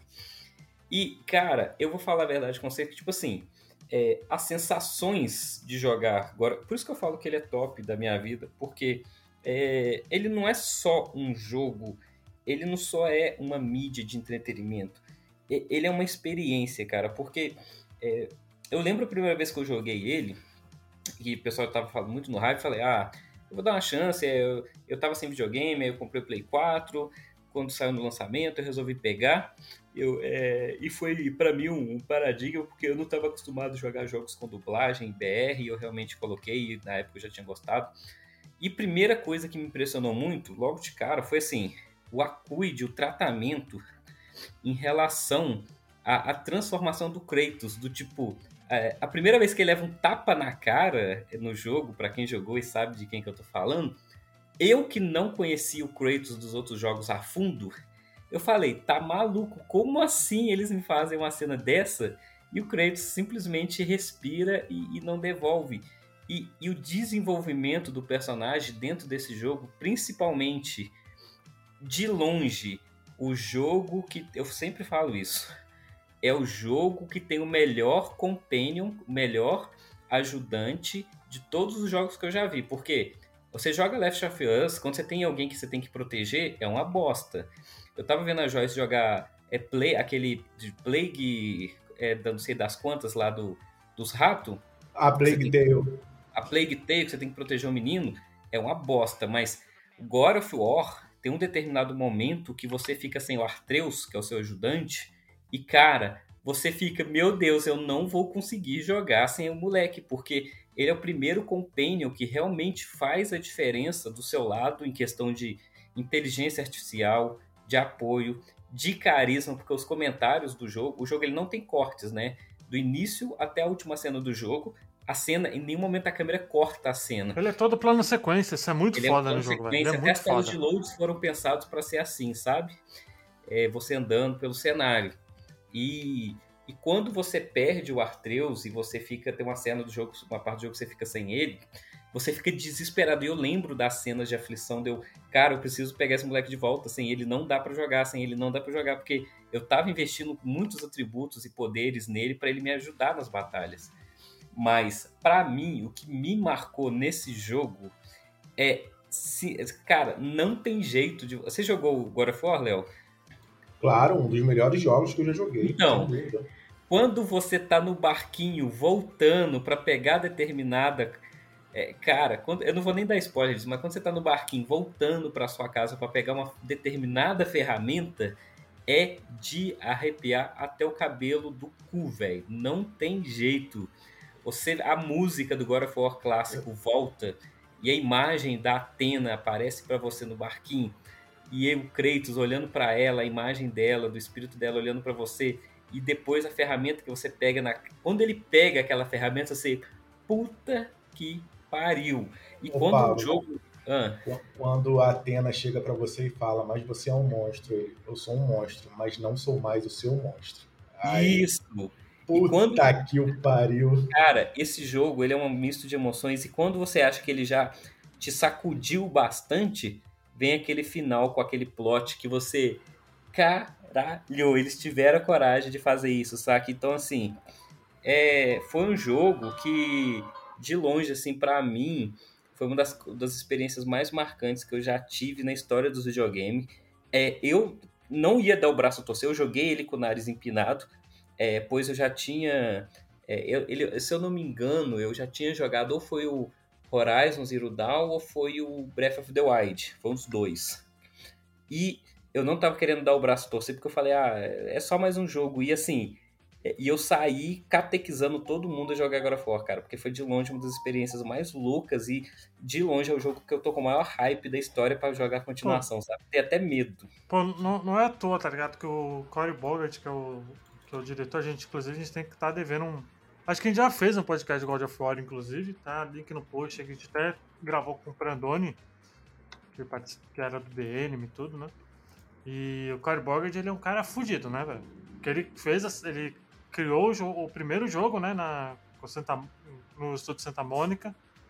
Ele saiu, né, ele, ele teve algumas ideias pro, essa, essa ideia de ser um jogo todo em plano sequência e tal, no Tomb Raider, tanto que ele foi um dos caras que trabalhou com o Tomb Raider de 2013, que é um jogo excelente também, né, que a gente pode fazer um podcast dele, inclusive, né, mas principalmente quando ele tava toda essa ideia a Sony ajudou e acabou tendo influência no Resident Evil 7 também, né, que foi uma grande um grande negócio do Resident Evil 7 também foi esse negócio de plano sequência, né? Ali. E com certeza o God of War é um dos maiores jogos assim de todos os tempos, assim, o 4, né? Por muita coisa que ele, que ele implementou, pela história também. Ah, e também por renovar uma franquia que já tava meio que. Tava meio que com muita coisa, né? Muito jogo saindo, sabe? Tava virando um Assassin's Creed da vida, sabe? No sentido de sair muito jogo, né? Não, não é nem questão de sair Ah, muito jogo, porque o God of War eh, tem relativamente poucos jogos pelo tempo de vida que tem. Mas a fórmula estava batida. É, tava muito batida, velho. Tá- Tava muito repetida. Eram cinco jogos, God of War 1 ao 3, mais o Ascension, os dois do PSP. Mas assim, era o mesmo gênero, entendeu? Agora, um detalhe sobre o God of Que War. não mudava 2018. muito, né, também, né, Não? De um pro outro. era- tudo a mesma coisa. Isso, uma coisinha aqui, uma coisinha ali. Agora, uma coisa muito importante. Trilha do God of War 2018, pra mim, Não, é uma das 3 melhores. da vida. Top uma das 3 da melhores. Se você for bo- botar em uma lista aí, é uma das melhores, cara. Quando, quando anunciaram, quando anunciaram o Ragnarok, eu juro pra você, assim, eu escuto praticamente todo dia a trilha do, do God of War 2018. Uma das, a primeira coisa que eu fui atrás quando anunciaram o Ragnarok era saber se mantiveram o Bear McCreary como o compositor do, do jogo. Quando eu vi que mantiveram, irmão, tá tranquilo. Tá tranquilo, agora confia. É. So- Sobre God of War, mano, a- eu lembro até hoje naquela E3 que eles anunciaram um jogo. Que tava tendo um jogo com a trilha sonora, né? Toda ao vivo, né? Enquanto rolava o jogo. orquestra, a orquestra. aquelas trilhas sonoras foda pra caralho, velho. Subindo no talo. Esse jogo é foda pra caralho, mano. Não, vira e mexe, eu vou no YouTube e boto esse vídeo porque eu gosto daquela versão orquestrada lá ao vivo da, da, da canção tema do jogo. É, pô, uma emoção do caralho, né? Muito Excelente escolha, Pablo. Excelente escolha. Parabéns, Pablito. Parabéns. Joyce, por favor. Então, o outro jogo que me marcou pra caramba foi o, o Detroit, cara. Detroit fez eu chorar de medo, porque eu não gosto de robô, eu tenho medo de robô. E fez eu chorar, cara, e na hora que você tem que. Na hora que o moço lá fica tentando. Tem um- uma história com a menina, você tem que salvar a criança no início do jogo. Que trem me mexeu comigo, saca? De, de eu ter que conciliar e nossa, aí eu sei se eu tava muito sensível, chorei largado naquele trem. Eu acho, pra mim, esse jogo, o Detroit e o Heavy Rain, principalmente esse, é porque os dois jogam com, com criança, né, também. É, sempre tem, tem uma criança lá no o Detroit Criança, que eu tive que salvar sabe. a criança. Criança é sempre maldade, a gente sabe, né? É, e, e esse heavy rain também, a criança some, você fala com a criança, fica quieta, aí a criança some no, no, no, no shopping, você fica com raiva da criança, mas tem que sair correndo atrás da criança, a criança foi correr atrás de balão. Aí esse jogo, o Detroit, Nathan! Nathan! ai, nossa, que ódio, velho, disso. do- Fica quieto, criança. Aí a criança vai, vai correr atrás de balão e a gente tem que correr atrás de balão. Que ódio. Mas o Detroit foi, mexeu muito comigo. Essa questão. Na hora que eu vi o cemitério de, de robô lá, um monte de robô. Ah, você fez o sinistro. final merda então, é isso? O final pesadão que tá os robô, robô tudo desativado? Por quê? Esse final só tem? Só tem pra, pra quem faz o final merda? Eu Não sabia. Agora você me Não, deixa mais acho que ele é o final ainda. merda no sentido de ser triste, é o final mais Ah, pesado é. tem, não é? É, tem uns robôs esquisitos, feio pra caramba. Nossa, é muito triste. Eu fiquei uns três dias sonhando com aquele cemitério que os robôs voltam e ficam querendo se vingar da humanidade para essa, essa parada aí do Detroit. Às Tá vezes falando viu- do final que os robôs se rebelam lá, que, o, que, que eles se viram contra a humanidade, sabe o que você pode fazer? Acho que ela chegou nesse final na época, porque a Joyce, é, assim, eu vou fazer um disclaimer aqui, porque a Joyce quando joga esses jogos de escolha, por exemplo, quando é um jogo de linha reta igual Last of Us, ela não acontece não, mas quando ela pode escolher e, e ferrar o máximo possível as pessoas que ela tem na história, ela faz, entendeu? Ela fala, eu não gosto desse cara, eu vou matar ele, sabe? Não, Pablo, mas eu, eu até eu não, não penso assim matar. É, é, é o instinto, porque o jogo põe você escolher por uns caminhos e às vezes o meu instinto escolhe o caminho errado. Não é porque eu quero matar o cara intencionalmente, entendeu? Mas, mas o que, que te chamou a atenção no, no jogo, Joyce? Na, na história e tal? Cara, eu adoro o Detroit porque o jogo de escolha, isso, isso marcou esse negócio de escolha. Eu adoro jogo de escolha, sabe? Te dá várias opções. E, e, tipo, como que seria se realmente existir um robô daqui uma, uns tempos, Fraga? Como que, se bem que o robô lá começou a ter sentimento, né? No, no meu joguinho começou a ter sentimento. É, o, o meu medo é, se concretizou no joguinho. Tipo assim, o meu medo é o, o Alex, por exemplo, tenho Alex, da Alex se rebelar contra eu, entendeu? Porque eu fico enchendo o saco dela toda hora. Você chega e fala, Alexa, toca, bota a ficha lá, vai se fuder, vai. É, sei lá, vai, entendeu? Vai que os robôs se rebelam lá. E no joguinho os robôs começaram a se rebelar contra, contra a humanidade. Luiz, você quer ver a Joyce ficar estressada e assistir aquele filme O Dia de... Qual que é aquele do Tom Cruise do, do ataque? É o... Que tem uns robôs no gigante? O dos. O dos ET lá, Guerra dos Mundos? Guerra dos Nossa, Mundos. Eu detesto. esse filme. Cara, eu detesto esse filme. Nossa, que ele faz eu ter pesadelo. Mas o, esse jogo, Detroit, ele me marcou foi nisso, porque os meus pesadelos que eu tenho com robô, eu joguei no joguinho. Para mim foi um jogo de terror que eu joguei, me assustou, fez eu chorar porque teve parte da criança que você tem que tentar salvar uma criança lá que tá com um louco lá. Você tem que atirar, um negocinho. Eu gostei muito, sabe? E, e, eu me senti dentro do jogo. O jogo fez que eu me sentisse dentro do jogo mesmo. Sem, foi imersivo, né? Foi, eu tive a, a, sensação do robô de tristeza, eu tive a sensação de, de, de, ah, de várias coisas. Isso me marcou muito, me marcou muito, sabe? É, esse jogo eu vejo que ele é muito forte nesse sentido, porque ele também ele faz muito um, um paralelo com, com racismo, né? Com direitos iguais, com pessoas de diferentes, tudo. Ele é bem. Eu gostei dele, assim. Eu joguei ele bem. Eu joguei ele no Play 4 do meu irmãozinho. Ele é, eu, eu, eu gosto. Bem, bem bom. É, e eu gosto dessas paradas, às vezes, que, sei lá, se você entrar mesmo de cabeça, ele tem umas outras paradinhas lá de, de sociedade, como que a sociedade vai evoluindo, mas ao mesmo tempo ela vai ficando escrota, entendeu? Com, com as coisas, com as evolução, com as tecnologias, igual do robô. E eu, eu acho que, eu sei lá, eu senti uma crítica nesse parâmetro desse joguinho aí. Tipo, a sociedade já tinha robô que fazia tudo para a sociedade e, e, e, aí a sociedade foi ficando mais escrota e é onde que o robôzinho começou a ter sentimento, essas coisas aí.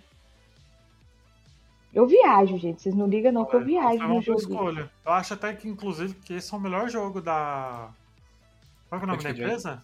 Quantic Dream. A Quantic, eu acho que ele é o, esse é o melhor é. jogo. É o jogo que realmente o David Crane fez um... Toda a ideia que ele quis para um jogo, ele colocou no... Conseguiu... Dublado aí pelo Wendel Bezerra. Com Exato, de forma genial, né? Eu acho que ele foi um Sim. jogo que o David Crane conseguiu emacular todas as suas ideias ali de jogabilidade, de como, é, de todos os jogos que eu. É, eu também joguei ele, de todos os jogos desses de escolha. É, eu não joguei o The Carry ainda, que falaram que tem muita opção também. Mas até então, pra, é o jogo que mais te dá alternativas de fazer coisas diferentes, sabe? É o hum. é, Detroit. O Detroit, para mim, ele, ele é marcante porque, tecnicamente, eu, eu zerei o jogo, mas tecnicamente não jogando. Ele é o único jogo, o único jogo na vida que a minha esposa ela pediu para jogar. Ela me viu jogando no iníciozinho e aquele rapaz de olho olho verde é, que é, é feito em cima de um ator do. Ah, sim. Ele... Sim, sim, é o principal mesmo que o Wendel Bezerra dubla, é o e... Marcos. É, eu ia falar Mark, eu ia falar Mark. Ela olhou, ela lembrou, ele, ué, esse cara não é do Grey's Anatomy? Aí eu, não sei, é, ela é, ele é do Grey's Anatomy, ela adora Grey's Anatomy. Ela, deixa eu jogar? Aí ela começou a jogar e foi jogando, jogando, jogando. Eu só de copiloto. Ela zerou o jogo. Ela não, ela não é chegada a videogame. Ela zerou o Detroit por causa do Marcos. Olha, ela zerou por causa do Grey's Anatomy, porque ela viu o cara bonitando o Grey's Anatomy e falou, é, tá, vou jogar. Exatamente. Então o Detroit me marcou por isso. É o único jogo na vida que a minha esposa pediu pra jogar. Olha aí. Falar nisso, já puxa aí, ô, ô Léo. É, então, o meu segundo jogo, ele me marcou por um, foi um dos jogos que eu mais senti agonia. Aquela agonia, aquela coisa remoendo por dentro. É, deixa eu só contextualizar antes, assim, eu sou um grande fã de Metal Gear, todos sabem. Eu comecei a jogar Metal Gear a partir do Solid, lá em 98, no Play 1, e eu fui acompanhando a série até chegar no Metal Gear Solid 4. Eu comprei um PlayStation 3 por causa do Metal Gear Solid 4. E eu gostaria antes de ressaltar a trilha sonora que do, do Harry Maguire, Não, Harry Maguire do Harry Gregson Williams, a música tema do Metal Gear, que é uma das melhores. É, e assim, o Metal Gear 4 ele foi pensado desde o início para ser o último jogo da série. Ele seria o último jogo da série, durante a produção ele seria o último jogo da série, e eles dariam um fim no Snake. Tanto que a cena principal, a primeira cena, a cena título, onde você escolhe se você vai jogar New Game ou Load, é o Snake com uma, um revólver, uma pistola dentro da boca para se matar, no cemitério. E quando você joga, o Snake ele tá velho. Ele tem um envelhecimento precoce, por ele ser um clone, por ele ter injetou um monte de coisa no sangue é, é, para poder sobreviver. E, e, o jogo inteiro ele tá doente, ele tá velho.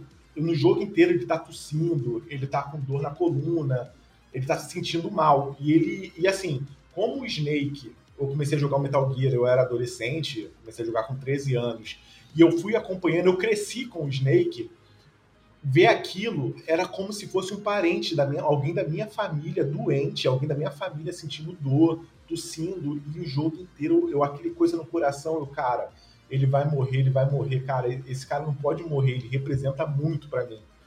E, e, o jogo inteiro foi assim. E tem a parte, o Pablo, você vai saber, a parte do micro-ondas. Nossa, eu lembro, claro, com certeza. Pablo, aquela travessia do micro-ondas, eu chorava igual criança. Que, cara, eu, eu, eu acho que até hoje eu nunca chorei tanto jogando o jogo quanto na sala do micro-ondas. Que ali eu achei, cara, acabou. É aqui que, que ele morre. Enfim, e o jogo se encerra. Quando você joga Metal Gear 4, não é segredo para ninguém, a gente já sabe que é a última, a, última aparição do Snake, né? Sim, sim. É... Então, o, Metal Gear 4 realmente ele é o jogo mais no futuro. Ele é o último jogo da série em termos de, de, de, de linha cronológica. Então, assim, eu sofri, foi um jogo que eu sofri muito, eu chorei muito durante o jogo, e é como se o Snake fosse um parente meu.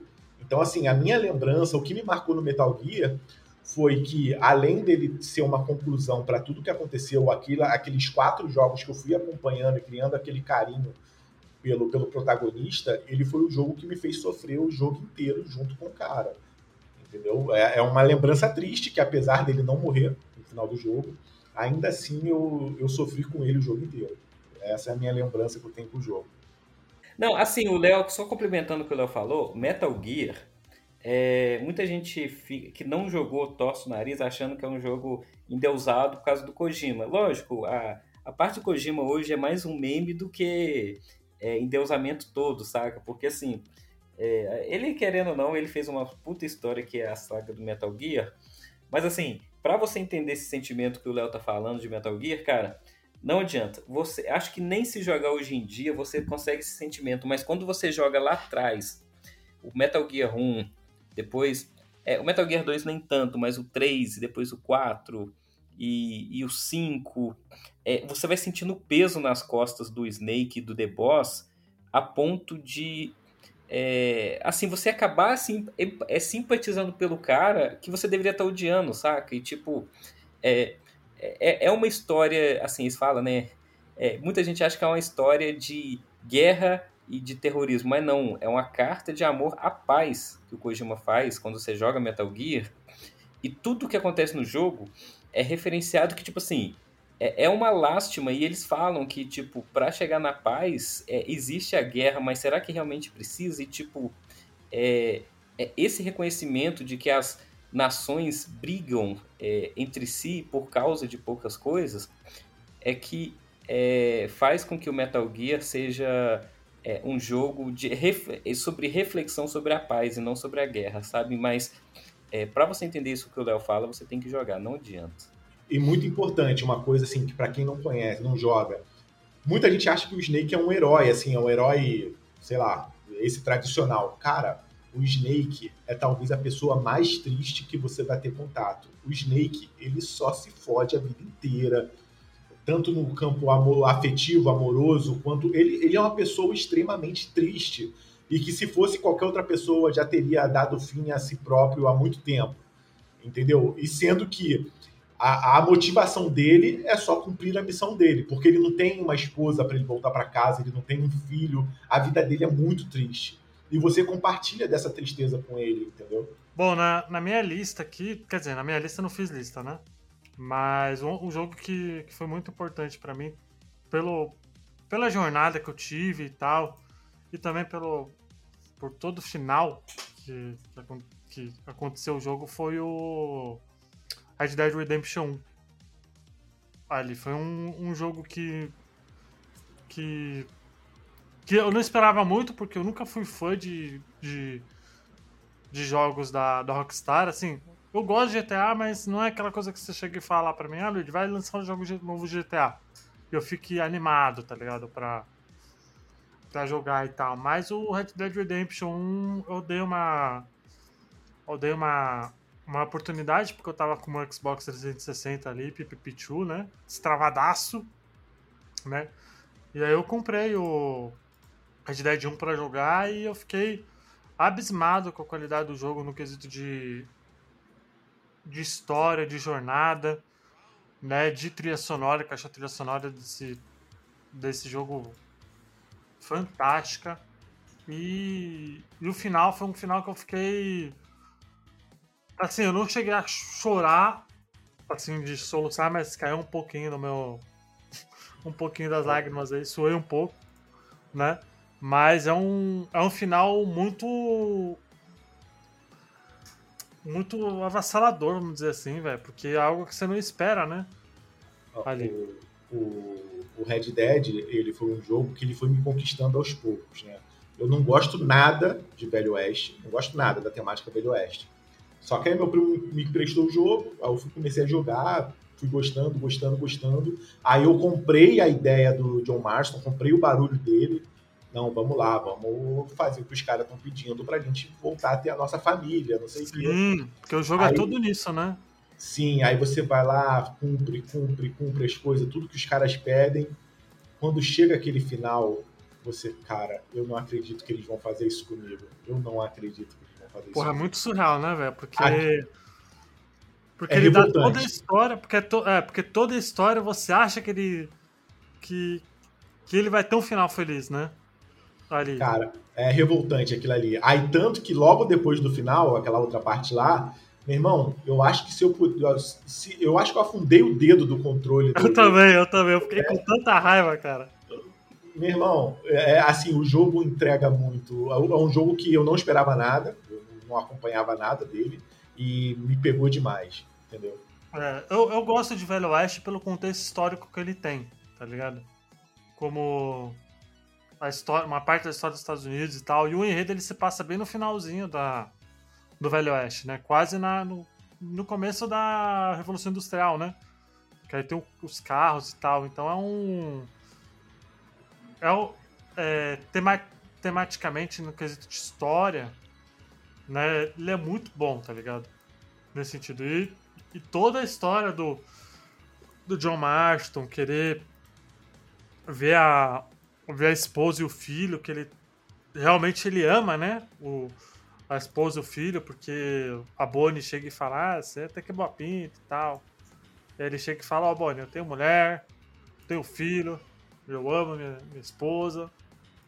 E a única coisa que eu quero é, é, é ver eles novamente, é, né? É, é, é, que ali, o nome, ali tá o nome do jogo, faz muito sentido. Ele tá atrás da redenção dele, né? Sim. E o jogo todo é, é, a redenção. Só que não quer dizer, não é porque é redenção que no final vai acabar bem, entendeu? É, e, e, o foda é porque eles dão esse gostinho de redenção. É isso que eles são filha da puta, entendeu? Uhum. Porque chega uma parte do jogo que a, a missão dele acaba e você não tem mais o que fazer. Você vai fazer o que ele sempre quis fazer. Que é viver com a tua família. Fazer, ter a sua fazenda, cuidar do, das ovelhas, matar os corvos que, que atrapalham lá. Né? Isso é uma coisa que ele sempre quis ter. Né? Era um sonho que ele tinha. E quando tem aquele final é algo assustador, tá ligado? Assim, de, uhum. de, incrível, que é uma coisa que a gente não esperava, velho. Uma, história. Um jogo uma raiva do caralho. Assim. E vem cá, você prefere Red Dead 1 ou Red Dead 2? Prefiro um, velho. O 2 eu gosto, mas acho que o 2 ele tem problema de ritmo. Ali mais em quesito técnico. Assim, porque em história ele é fantástico. Tá ligado? Mas o 2 é muito mais em que. É mais em quesito de. de ritmo de jogo mesmo ali. Né? E, mas ainda assim, por exemplo, no 2 tem o, o final do. Qual que é o nome do protagonista do 2? Esqueci. Ó, não, conta, não conta spoiler, não, que eu não, não terminei o 2, não. Não, não, eu não vou contar, mas o final é, é avassalador também, tá ligado? É um bagulho muito. Um, um tiro no teu peito também, o final do 2, tá ligado? Mas ele te recompensa pelo, pelo pós-game também. Então. Mas ainda assim, o 1 como história, eu acho o 1 muito mais fechadinho e. Tem uma história foda e, e a trilha sonora dele é. É do caralho, porque ele é todo. É, uma homenagem aos filmes de Velho Oeste, né? O jogo inteiro, né? Ali.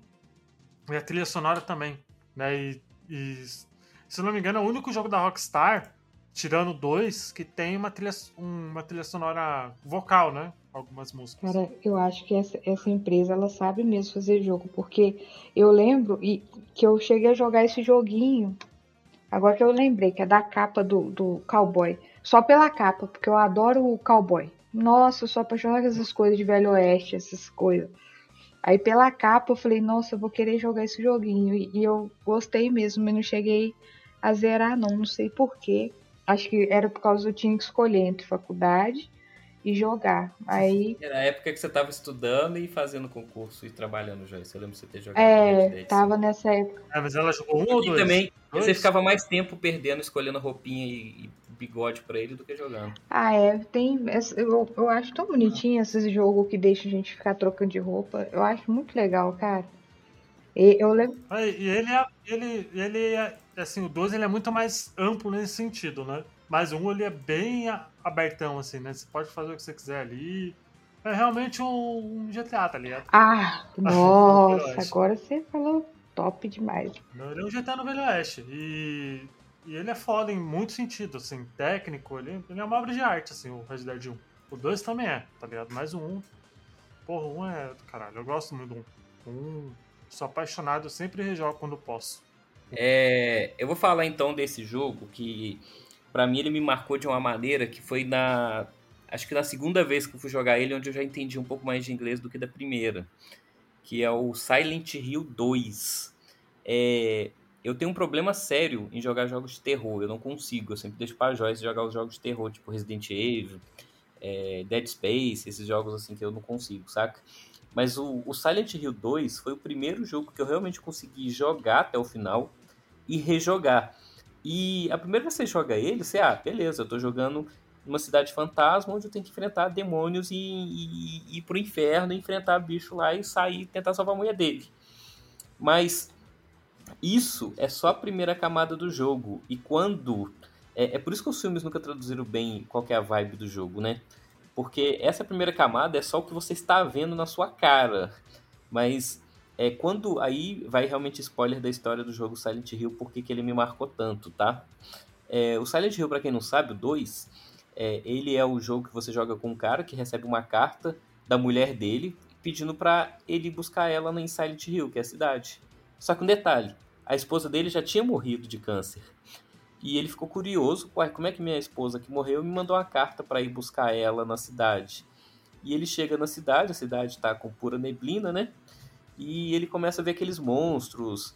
É, quando toca a sirene, ele vai para aquele mundo invertido lá, tudo zoado e tal.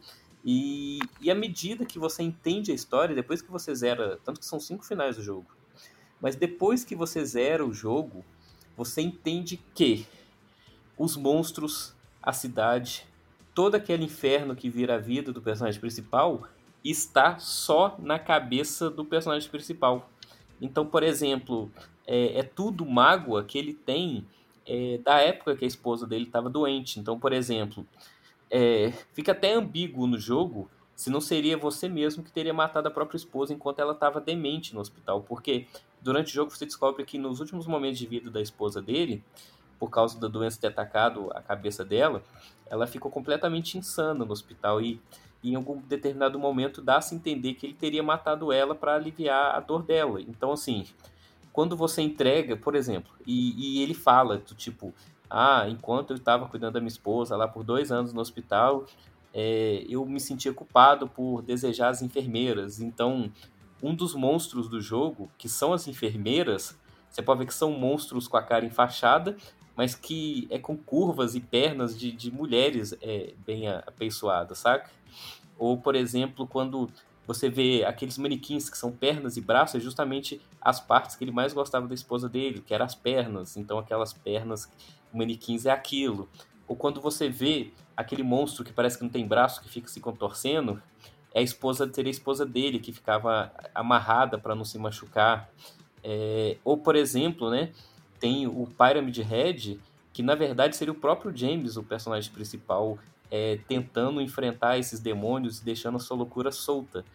É, e isso fica mais claro ainda quando você encontra a menininha lá, que eu não lembro o nome, eu não sei, lembro, acho que é Cherry, não sei, que quando ele, vi, ele encontra uma menina, né, uma, uma criança em Silent Hill, e ele pergunta para ela. E essa seria a sacada do jogo que você deveria ter percebido como no, no sexto sentido, que você depois descobre tudo tá, que o personagem principal tá morto, né? Em determinado momento do jogo, o James pergunta pra menina, mas você tá aqui na cidade cheia de monstros e essa neblina, como que você sobreviveu? E ela vira para ele e fala, mas não tem neblina, não tem monstro nenhum aqui.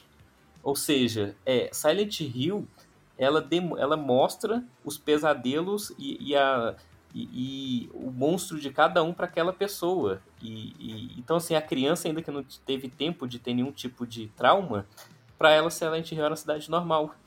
É, tanto que quando você encontra aquela outra mulher, uma mulher que tem, é, é que tem uma história terrível também de, de, de, violência sexual, de ter sido estuprada e, e que tenta suicídio o jogo inteiro, a cidade também é um tormento para ela e, e, traz sensações de, de, de, É um jogo muito pesado, com temática muito pesada. E quando você lê e, e, entende que toda essa parada do jogo, na verdade, é psicológica, por isso que eu falo que ninguém nunca entendeu o Cabeça de Pirâmide, né? Colocaram nos filmes como se fosse só um monstro, mas não. Tem todo um significado, cada monstro do Silent Hill 2, por ser a consciência do próprio James perturbando ele. E quando você entende isso, e lá no final você pode ir para dois caminhos, onde o primeiro é entrar em negação é, da sua esposa ter morrido e, e, praticamente, literalmente, ficar com um monstro que seria a, a, vontade do James de continuar com a mulher dele, ou você simplesmente é, matar aquele monstro e se libertar dessa culpa que você tem de ter é, é, é, entre aspas, assim, sofrido tanto do lado da esposa dele enquanto ela estava doente, sabe? Então, assim, é um jogo que até hoje, cada vez que eu penso sobre Silent Hill 2, é, eu lembro dessa história, me faz, assim, cada vez mais gostar do jogo, sabe? E se eu jogar ele hoje de novo, é, não é um jogo que ele é, me assusta mais, porque eu não, eu não levo o jogo como se fosse mais um, um jogo de terror, e sim como uma parábola, saca? Uma metáfora sobre depressão, sobre é, doença, sobre essa questão do tipo, é muito fácil a gente falar que está do lado da pessoa enquanto está tudo bem, mas e quando a pessoa adoece, sabe? Muito cedo. É, é, é um jogo que me fez refletir até hoje. É, eu tirei muita lição de moral é, sobre isso, sobre o que o jogo quer retratar, e é uma pena é, os filmes não terem conseguido chegar nem perto do que o, filme, do que o jogo tenta passar para as pessoas que jogam, sabe? Então, é por isso que Silent Hill 2 é um dos jogos que mais marcaram aí a, a minha história do jogo. Filosofou agora. Aí, só uma pergunta. Pois o que, é. que veio primeiro, o filme ou o jogo? O jogo. E outra coisa, esse, esse jogo, esse jogo não é o que tem a, um, um bicho do, de cabeça de triângulo, não, né? Um, esse é mesmo. esse? É esse mesmo. Cara, eu lembro que hoje eu cheguei a jogar esse jogo, eu parei, porque o, o pisar da cabeça de triângulo me dá uns, uns arrepios, me deu medo pra caramba. Agora sou eu. Fala aí, Joyce, ah, esqueci. Eu tô com medo de alguém falar o outro jogo e eu perder, mas eu vou, eu vou falar o, eu vou falar um e depois eu deixo o outro. Cara, eu não podia deixar de comentar para mim um jogo que marcou muito, que foi muito importante na minha vida. Eu acho que de certa forma até meio psicopata, foi o, o GTA, cara. O GTA para mim, eu, eu lembro que eu não tinha, eu não tinha videogame, não tinha computador, né? Eu vivia aquela vida de criança sem videogame, sem computador, eu brincava na rua. E aí eu conheci minha é, morou, foi para lá para minha rua, uma vizinha que ela era um pouquinho mais mais bem de vida, então ela tinha videogame, ela tinha computador. E aí ela me apresentou o GTA San Andreas, né? E aí, cara, ela. Eu fiquei fissurada. Eu ia pra casa dela, eu só queria jogar e ela queria conversar, às vezes, de assunto de, de namorado e essas coisas, namoradinho. E eu falava assim: tá, vai me contando aí, mas deixa eu ir jogando enquanto você vai me contando. E aí eu comecei a ficar fissurado. E, e eu fiquei tão fissurado que eu meio que esquecia da minha vida, sabe? Aí quando eu saía na rua assim, que eu via um carro bonito, às vezes um. Eu sou apaixonado com Vecta. Que eu via na rua um Vecta, às vezes um, um, um, um estilo que eu gosto muito também. Eu sentia que eu, que eu tava no GTA, eu ficava me imaginando, eu roubando os carros, sabe? E às vezes eu encontrava as pessoas que eu não gostava na rua e ficava pensando, se eu roubasse aquele carro, eu podia passar por cima da pessoa. Foi um pouquinho assim, mexeu muito com a minha cabeça, mas esse jogo foi muito bom, cara. Eu, eu, eu ainda jogo ele até hoje e, isso, sim, para mim foi, sabe, sei lá, abriu é, as minhas, sei lá, meus, meus horizontes, assim, de você poder meio que. Tá meio psicopata isso aí, eu tenho que melhorar um pouquinho. Mas é, cara, não sei, sabe? Eu, eu gostei. E olha que sim, eu não sou muito de. de eu, eu jogava, não era tanto assim pra zerar, pra ver a história, aquela coisa. Eu jogava só pra fazer as. E, e gast, roubar as pessoas, sair metralhando todo mundo. É, mas eu curti muito esse jogo, ainda adoro esse jogo. Principalmente agora que, que tem um GTA online agora, que é muito bom. E isso aí mexeu muito comigo. Não podia deixar de falar que esse jogo foi importante para mim. Não que eu teria coragem de matar essas coisas, mas é o, sei lá, um universo. Olha, psicopatia, psicopatia. Não, não ia matar, depois eu vou ser presa. Não, mas eu, sei lá, a ideia do jogo. Ela só não mata porque senão ela vai ser presa. não, entenderam. não, pá, que isso? É, não, sou, é porque a maioria do jogo, assim, que, que eu, sei lá, é porque tem, tem jogo que você joga e, e que você, você joga o jogo que você poderia fazer na vida real. Por exemplo, The Sims. Você joga o jogo, as coisas que você faz no The Sims, meio que você pode é, fazer na vida real. O GTA, teoricamente, você não, não pode fazer, entendeu? Não, sei lá, é, é é um universo diferente de. Cara, eu não sei explicar isso pra vocês, tá? Se eu explicar, eu só vou me atrapalhar mais ainda. Então, acho que eu vou passar minha voz aí pro, pro Leonardo aí.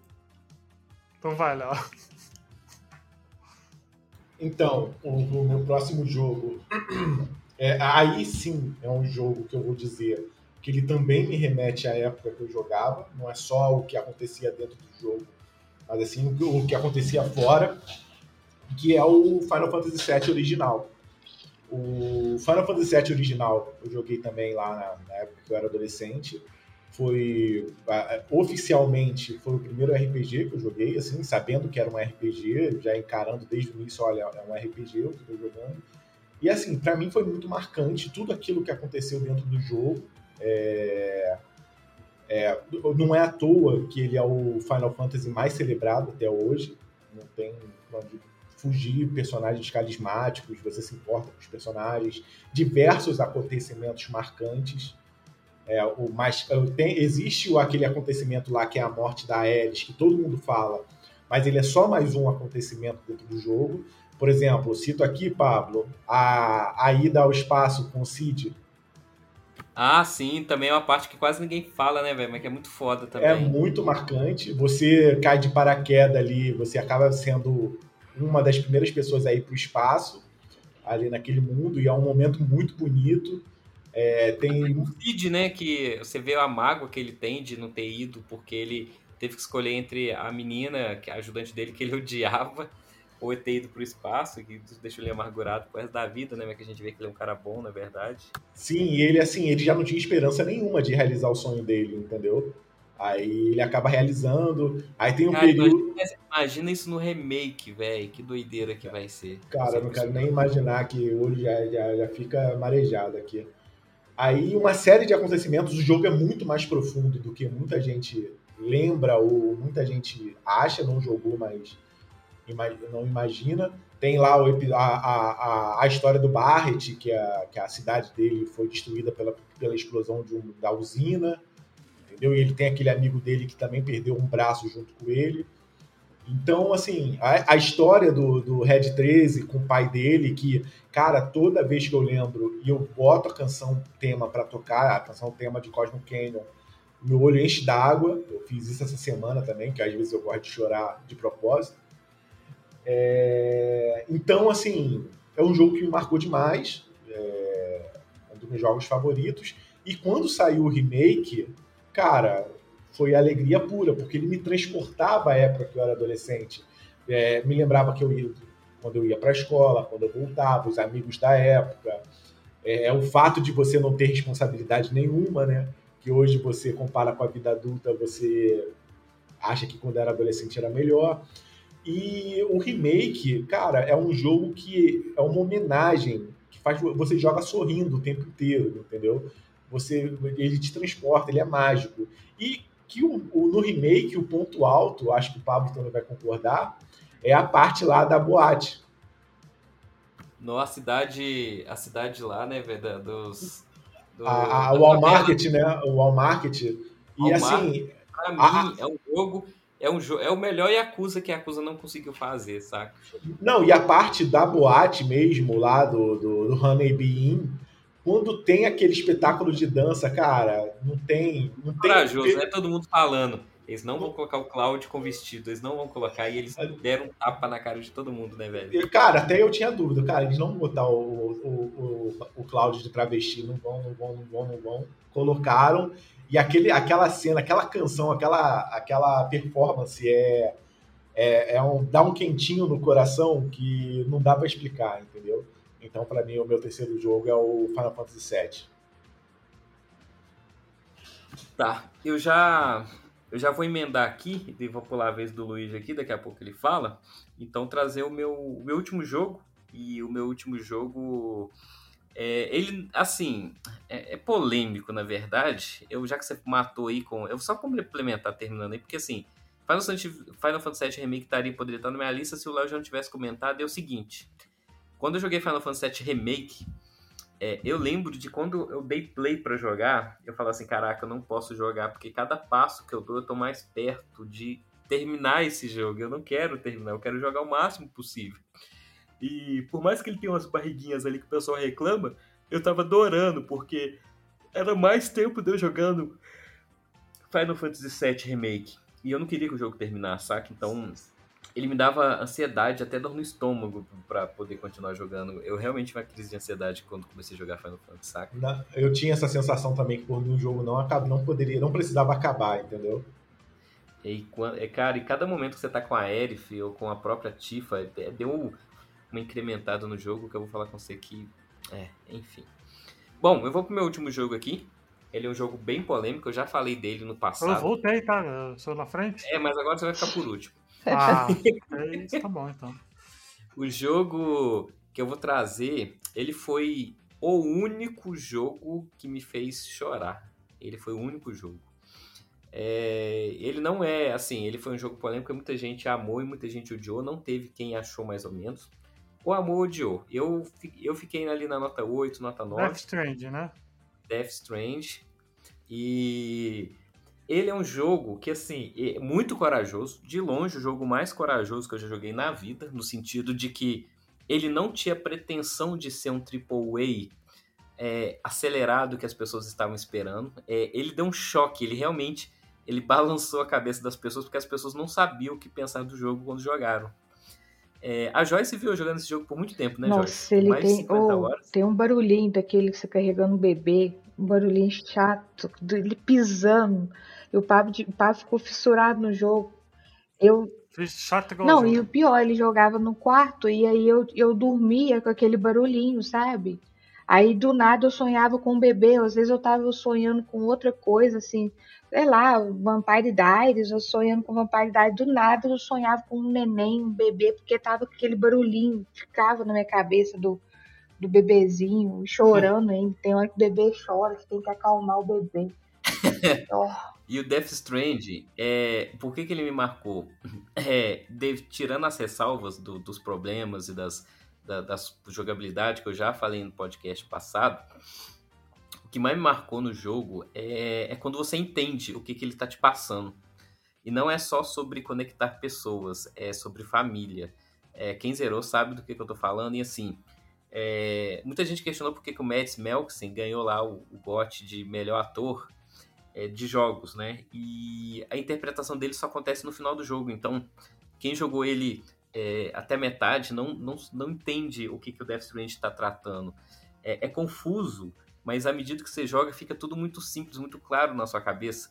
Só que o problema é que você precisa jogar quase 50 horas para poder chegar nesse ponto. Então, assim, não é um jogo para qualquer um mesmo. E, e, é uma pena. Eu acho que poderia ter um modo acelerado do jogo. Sim, se você quer ver, se você vê os vídeos no YouTube da história, já tá para ter uma base, apesar de que só os vídeos compilados dá quase 8 horas.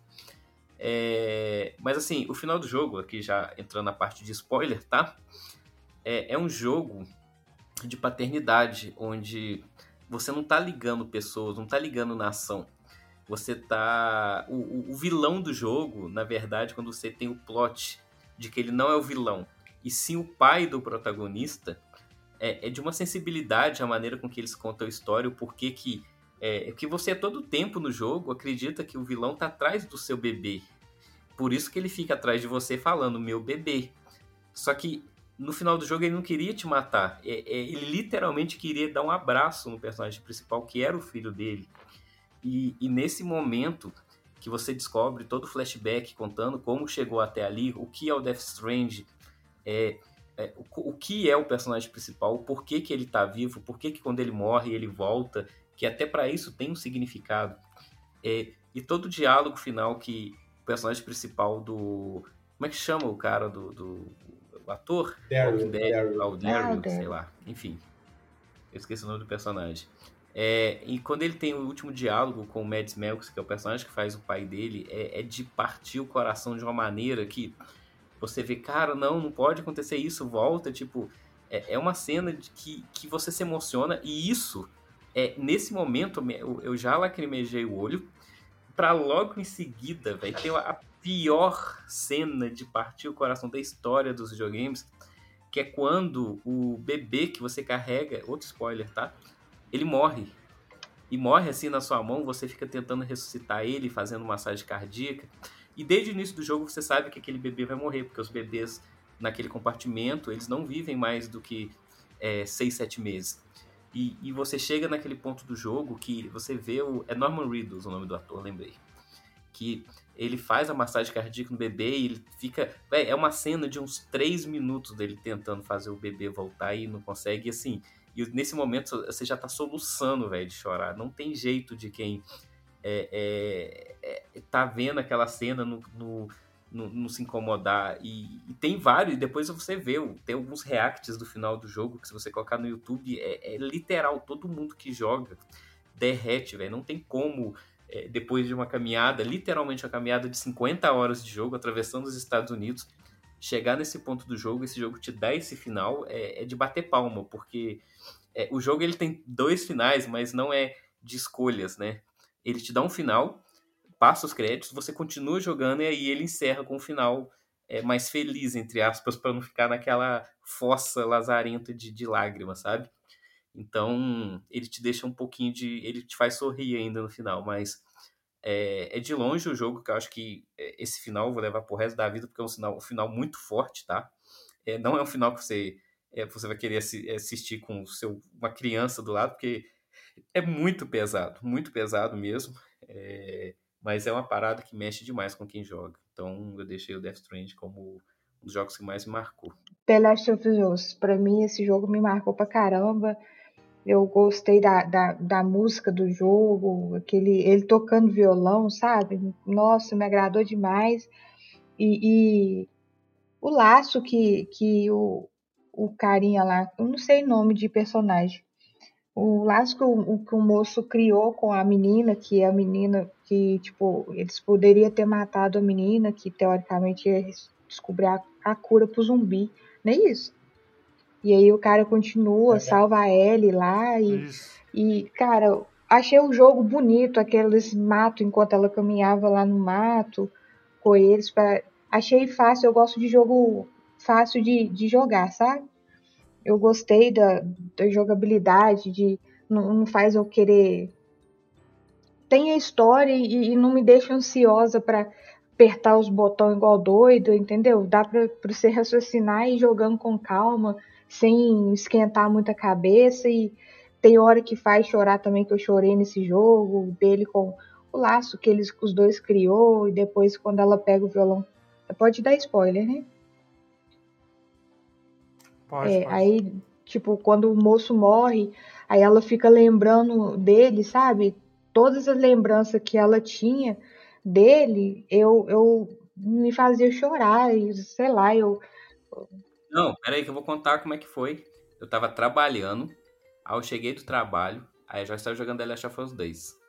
Aí eu vi, quando eu cheguei na casa dela, é, ela, ela não parava de chorar e soluçar. Eu tô assim, Joyce do céu, o que aconteceu? E eu vi ela com a manete na mão. Eu sabia que ela tava jogando Last of Us 2. E eu sabia que- o que, que acontecia com o Joey. Eu falei, hum, chegou naquela parte. Aí eu falei, é o jogo, né, Joyce? Ela, como é que pode ter acontecido isso? Cara, esse jogo, sei lá, o, o laço que, que, que os dois criou me mexeu muito comigo. De. Com, com tudo, assim, sei lá, o- parece que o, ins- criou um instinto de, de paternidade, sei lá, o jeito que ela era com, com o Joey, eu me senti o jeito que eu sou com meu pai, sabe? Com meu pai vai pescar, eu acompanho ele, e, e, e o Joey, meu pai é bruto, assim, sistemático igual, igual o Joey. E, e sei lá, eu senti isso e eu, eu gostei demais desse jogo, ele foi muito importante pra mim. Esse aí tá no top da minha lista também. Olha, esse pra mim, o melhor jogo que eu já joguei em experiência cinematográfica dele. Eu joguei o primeiro só, né? O dois eu tenho que jogar ainda. Vou jogar quando sair no PC. Hum. E... Mas o bom é que a gente acabou de falar o que, que acontece. Não, mas eu já sabia já. Eu peguei... Infelizmente, eu peguei todos os spoilers desse jogo possível. Não por querer, tá ligado? Nó. Mas. Mas também já tava meio na cara o que ia acontecer também, né? O primeiro trailer do jogo já dava a entender. É. Mas. É um jogo muito. Assim, eu vou falar por conta do primeiro, assim. Ele é um jogo muito, muito foda em história, porque ali ele é o cerne do ser humano, né? Porque os zumbis e tal, eles são segundo plano, né? Ali. O- os verdadeiros vilões são os humanos, É, né? que- né? é, você vê que, que o povo já, já, já briga. É, tem hora lá que humano brigando contra humano também, tem que, você tem que matar o cara e tal. Uhum. E- E o final do The Last of Us 1 é é genial, né? Porque ele tá lá, ele salva a Ellie, porque a Ellie seria a cura da humanidade, né? Ele salva porque pra, pra, pra ele, ela é a filha que ele perdeu ali, né? No começo do jogo e tal, que... O começo do jogo já é meio... Um tiro, né? De escopeta, né? No É, do coração quando ele- morre a filha dele, né? Ali no comecinho do jogo. é, E, e ele cria essa, esse amor pela Ellie que ele não tinha muito tempo e ele simplesmente mente na cara dela, né? Aí ela fala, ah, você, você, eu realmente, você realmente me salvou de lá porque não tinha outro jeito, né? Aí ele, não! Né? e aí ele mente na cara dura e ela sabe que ele tá mentindo, mesmo assim ela, ela aceita, né? Porque porque ela também vê ele como um pai e tal, entende tudo que ele passou, né? Na verdade, Ah, na verdade, ela não aceita. Ali fica ambíguo, né? Ela- Ah, mas pra... Não, ela sabe ali. Ela sabe pelo que, que ele mentiu. Naquele momento ela sabe. Só o olhar dela ela sabe. Porra, cara, sei que você mentiu. Você achou? Achei Agora- que ela ficou meio. Eu achei achei. ficou meio na dúvida Eu ali. achei. É que, é que eu não joguei o Eu, 2 eu também, saber, eu né? também acho. Foi- Ficou ambíguo ali, ficou muito ambíguo. Ela não, não- ela ficou olhando, tipo, não dá pra confirmar nada, não dá pra, pra cravar, entendeu? E, e- Uhum. e- Não, mas ali, mas ali o final dele foi literalmente ele se mostrando realmente um cara ser humano e egoísta. Né? E a gente se põe no lugar dele porque a gente faria a mesma coisa. É, não sei. Sim, o egoísmo dele é totalmente justificado. Ele não queria passar duas vezes pela mesma coisa, pela mesma É. experiência. Então, eu, eu não sei, porque eu acho que, que. Sei lá, eu tenho medo dessas paradas de zumbi também. Eu acho que não, não- não faria, não, gente. É, tipo, ele foi contratado pra levar a menina. Aí, tipo, ele vai e, e, e, e, e fala assim: ah, eu vou, eu gostei muito dessa menina, vou deixar ela, ela viva. E, e se é pra salvar a humanidade, tipo, eu, eu acho que eu deixaria matar a menina pra salvar a humanidade. Ah, você deixaria matar o Pablo, então, por exemplo? Cara, é a humanidade, cara. Já pensou? Ô, Luiz, eu não pergunto essas coisas pra Joyce, que eu conheço, então eu prefiro ficar na minha. Na minha credulidade. É. É a humanidade, pensa. Vamos torcer, Pablo, porque você não seja a cura do apocalipse. Vamos Não, então torcer. você, pra nenhum ET virar pra ela e falar ou você ou ele, entendeu? É, esse- esse aí. Eu tenho. Vou voltar pra Terra com a sonda anal até no, no- no- no- nas tripas, entendeu? Mas, é, ô Luiz, aproveitando que você, fa- você falou mesmo que, que uma certa parte do jogo dá pra você entender que o Joey iria morrer.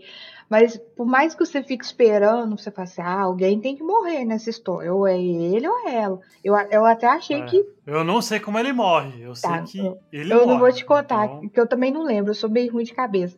Eu, eu pra ser sincero, eu achava que era ela quando eu comecei a a jogar. Eu falei assim, ele vai gastar isso tudo de, de alternativa dele aí, pra no final ela morrer e ele vai ficar com sem nada na mão.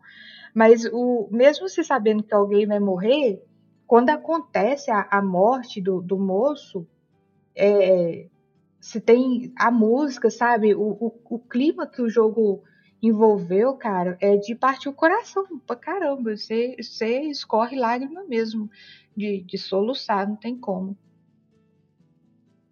Ah, eu, eu já estou preparado. Se, quando eu for jogar, eu sei que eu estarei.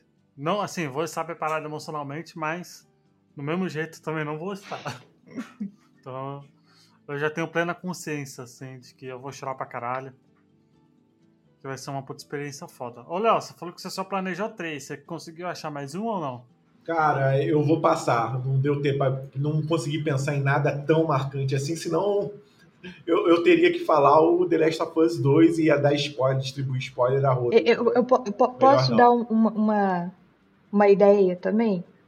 Posso, posso pegar a vez dele e falar um negocinho? Pode, pode usar a minha vez Ó, Eu gostei de um, de um jogo que é parecido com The Last of Us. Acho que chama alguma coisa Dark. Ou Dark. É de zumbi também. É, assim fica, assim fica difícil a gente. Sabe, como é que chama o Esse- joguinho do, do- que eu tava jogando? Vamos brincar de qual o nome do jogo. É, Não é Resident Evil, não, não, cara, é, é- é que você pega a moto, você vai caminhando. Ah, o Days, Days Gone, Gone, Days é, Gone. Days Gone. Days Gone, Eu Days não Gone. sei por que eu achei. É, o Days Gone. A Joyce que jogou. Eu, eu curti o Days Gone. Não é melhor, assim, igual o The Last of Us, mas eu... Joyce, fala assim. Joyce, não, corrige, fala assim. Salomone, eu adorei Days Gone. Ó, até Entendeu? rima, né? Fala aí, pode falar, pode falar. Ô. Salomone, eu, eu adorei Days Gone. É Days Gone que chama, né? Isso. É isso mesmo, ele vai adorar esse áudio seu. Ó, eu, eu, ia, eu ia falar um jogo, mas eu vou deixar pra uma parte 2, porque acho que vai dar pra gente fazer uma parte 2, né, Pablito? Acho que esse tema é um tema que dá pra falar de várias, vários Ah, com joguinhos, certeza, né? já tá pra duas horas de podcast. Então, vamos, vamos encerrando então. Que aí quando a gente tiver vontade de gravar uma parte 2, a gente grava, porque ah, provavelmente faltou coisas na lista que. Na nossa lista aqui, nos nossos, nos nossos gostos pessoais. Ah, sim, tem muita querer- coisa que eu queria falar também que não vai caber, sei lá. Tem alguns jogos que eu pensei aqui que eu acho que daria sim pra fazer uma parte. É, exato, a gente faz um na parte 2, não tem, não tem problema nenhum, gente. Então, assim, se vocês gostaram do podcast, gente, comentem aqui embaixo os jogos, né, Pablito, que as pessoas gostaram, né? É, deem opiniões Sim, aí, por lá no favor. grupo, gente do grupo do Bota Ficha, todo mundo que tá lá tá comentando, tô adorando a turma participar. Nosso padrinho tá bombando de novo aí, apoia-se, né? Não é padrinho não. É, a gente tá voltando com força total aí, agora fixo, sem atraso, se tudo der certo e eu não tiver cansado pra editar o podcast. E graças a vocês aí que tá apoiando a gente, então Continue dando essa força aí no site do botaficha.com.br, no Instagram do Botaficha, no TikTok do Luigi, nas lives do Luigi agora jogando Pokémon falsificado. E agora aí com todo mundo aí. Que, ó, por, por falar em TikTok, eu fiquei muito feliz que. Eu não sei se você se eu cheguei a comentar, né? O vídeo lá de Pokémon deu 5 mil, 5 mil visualizações, ó. Calma aí, Tudo então, bem. Então aí, você tem que fazer a dancinha, né? tá, era Não, não, eu três falei. Não, não, eu falei mil curtidas e mil seguidores. Tem que ser tudo. Mentira, ó. Ô, Não, não, editor, pode pôr, editor, pode editor, pôr, pode, pode colocar pôr. aí, editor. Pode Eu vou pôr. contar. O último episódio que ele falou que era 3 mil likes. Não, era mil, era mil visualizações, o negócio Não, assim. era mil curtidas e mil. Eu sei o que eu falei, Léo. Eu sei o que eu falei. Não vem dar uma de Portela colocando palavra na boca dos outros, não. Vou te ajudar, você vai fazer a dancinha lá do, do Shazam, lá do filme lá, que faz assim com as mãozinhas pro lado. É assim, verdade, sabe? é, isso aí, isso aí. Você vai fazer Dando- ó, gente, a gente do- dando- É Fortnite, a dancinha do Fortnite. É, dando mil curtidas e mil seguidores, eu faço um vídeo de dancinha ali no, no, no, no TikTok, que eu tô achando uma plataforma muito, assim, surreal, tá Legal que a gente vai conseguir mil curtidas e mil seguidores, o Luiz vai fazer dancinha e a gente vai perder mil curtidas e mil seguidores. Provavelmente, Claro. provavelmente. Vou, vou ter que chamar o- os bots, os bots do Twitter pra, pra irem lá seguir e curtir. Pois é, mas, mas estou gostando do TikTok, tô gostando mais de fazer vídeo no, no YouTube, por sinal, né? Mas é isso, né? Tem algum recadinho mais, Léo, Joyce? Ó, quem for decidir comentar lá no grupo ou na postagem, não diga só o nome do jogo que te marcou, diga por que ele te marcou. Exato, exatamente. Porque além, a- além da gente saber o que vai ter te marcado, pode despertar a gente- na gente a vontade de experimentar isso também, né? Sim. Também, né? E também, se não quiser entrar no, no grupo Telegram, não tem problema, acessem o podcast também, né? O site, né? Só é botaficha.com.br, vocês mandam feedback. Ou mande no Twitter também, que é a rede social que a gente mais usa também, né? Ali que mandem o feedback de vocês nas nossas redes sociais, no Instagram, Facebook, alguém usa Facebook ainda? Não sei. Ah, Não Lá sei o que é Facebook, Instagram, Twitter, mande o feedback aí, gente, do desse podcast, né, pra pra ver, pra poder dar o feedback de, de quais jogos vocês jogaram, fizeram parte da sua vida, né, vamos dar esse essa conversa, né, entre amigas, né, não esqueça de apoiar a gente, compartilhar, todos os links estarão nessa, na postagem do episódio no site. É nóis, gente, até semana que vem, beijundas, fui! alô. Tchau, tchau. Tchau. One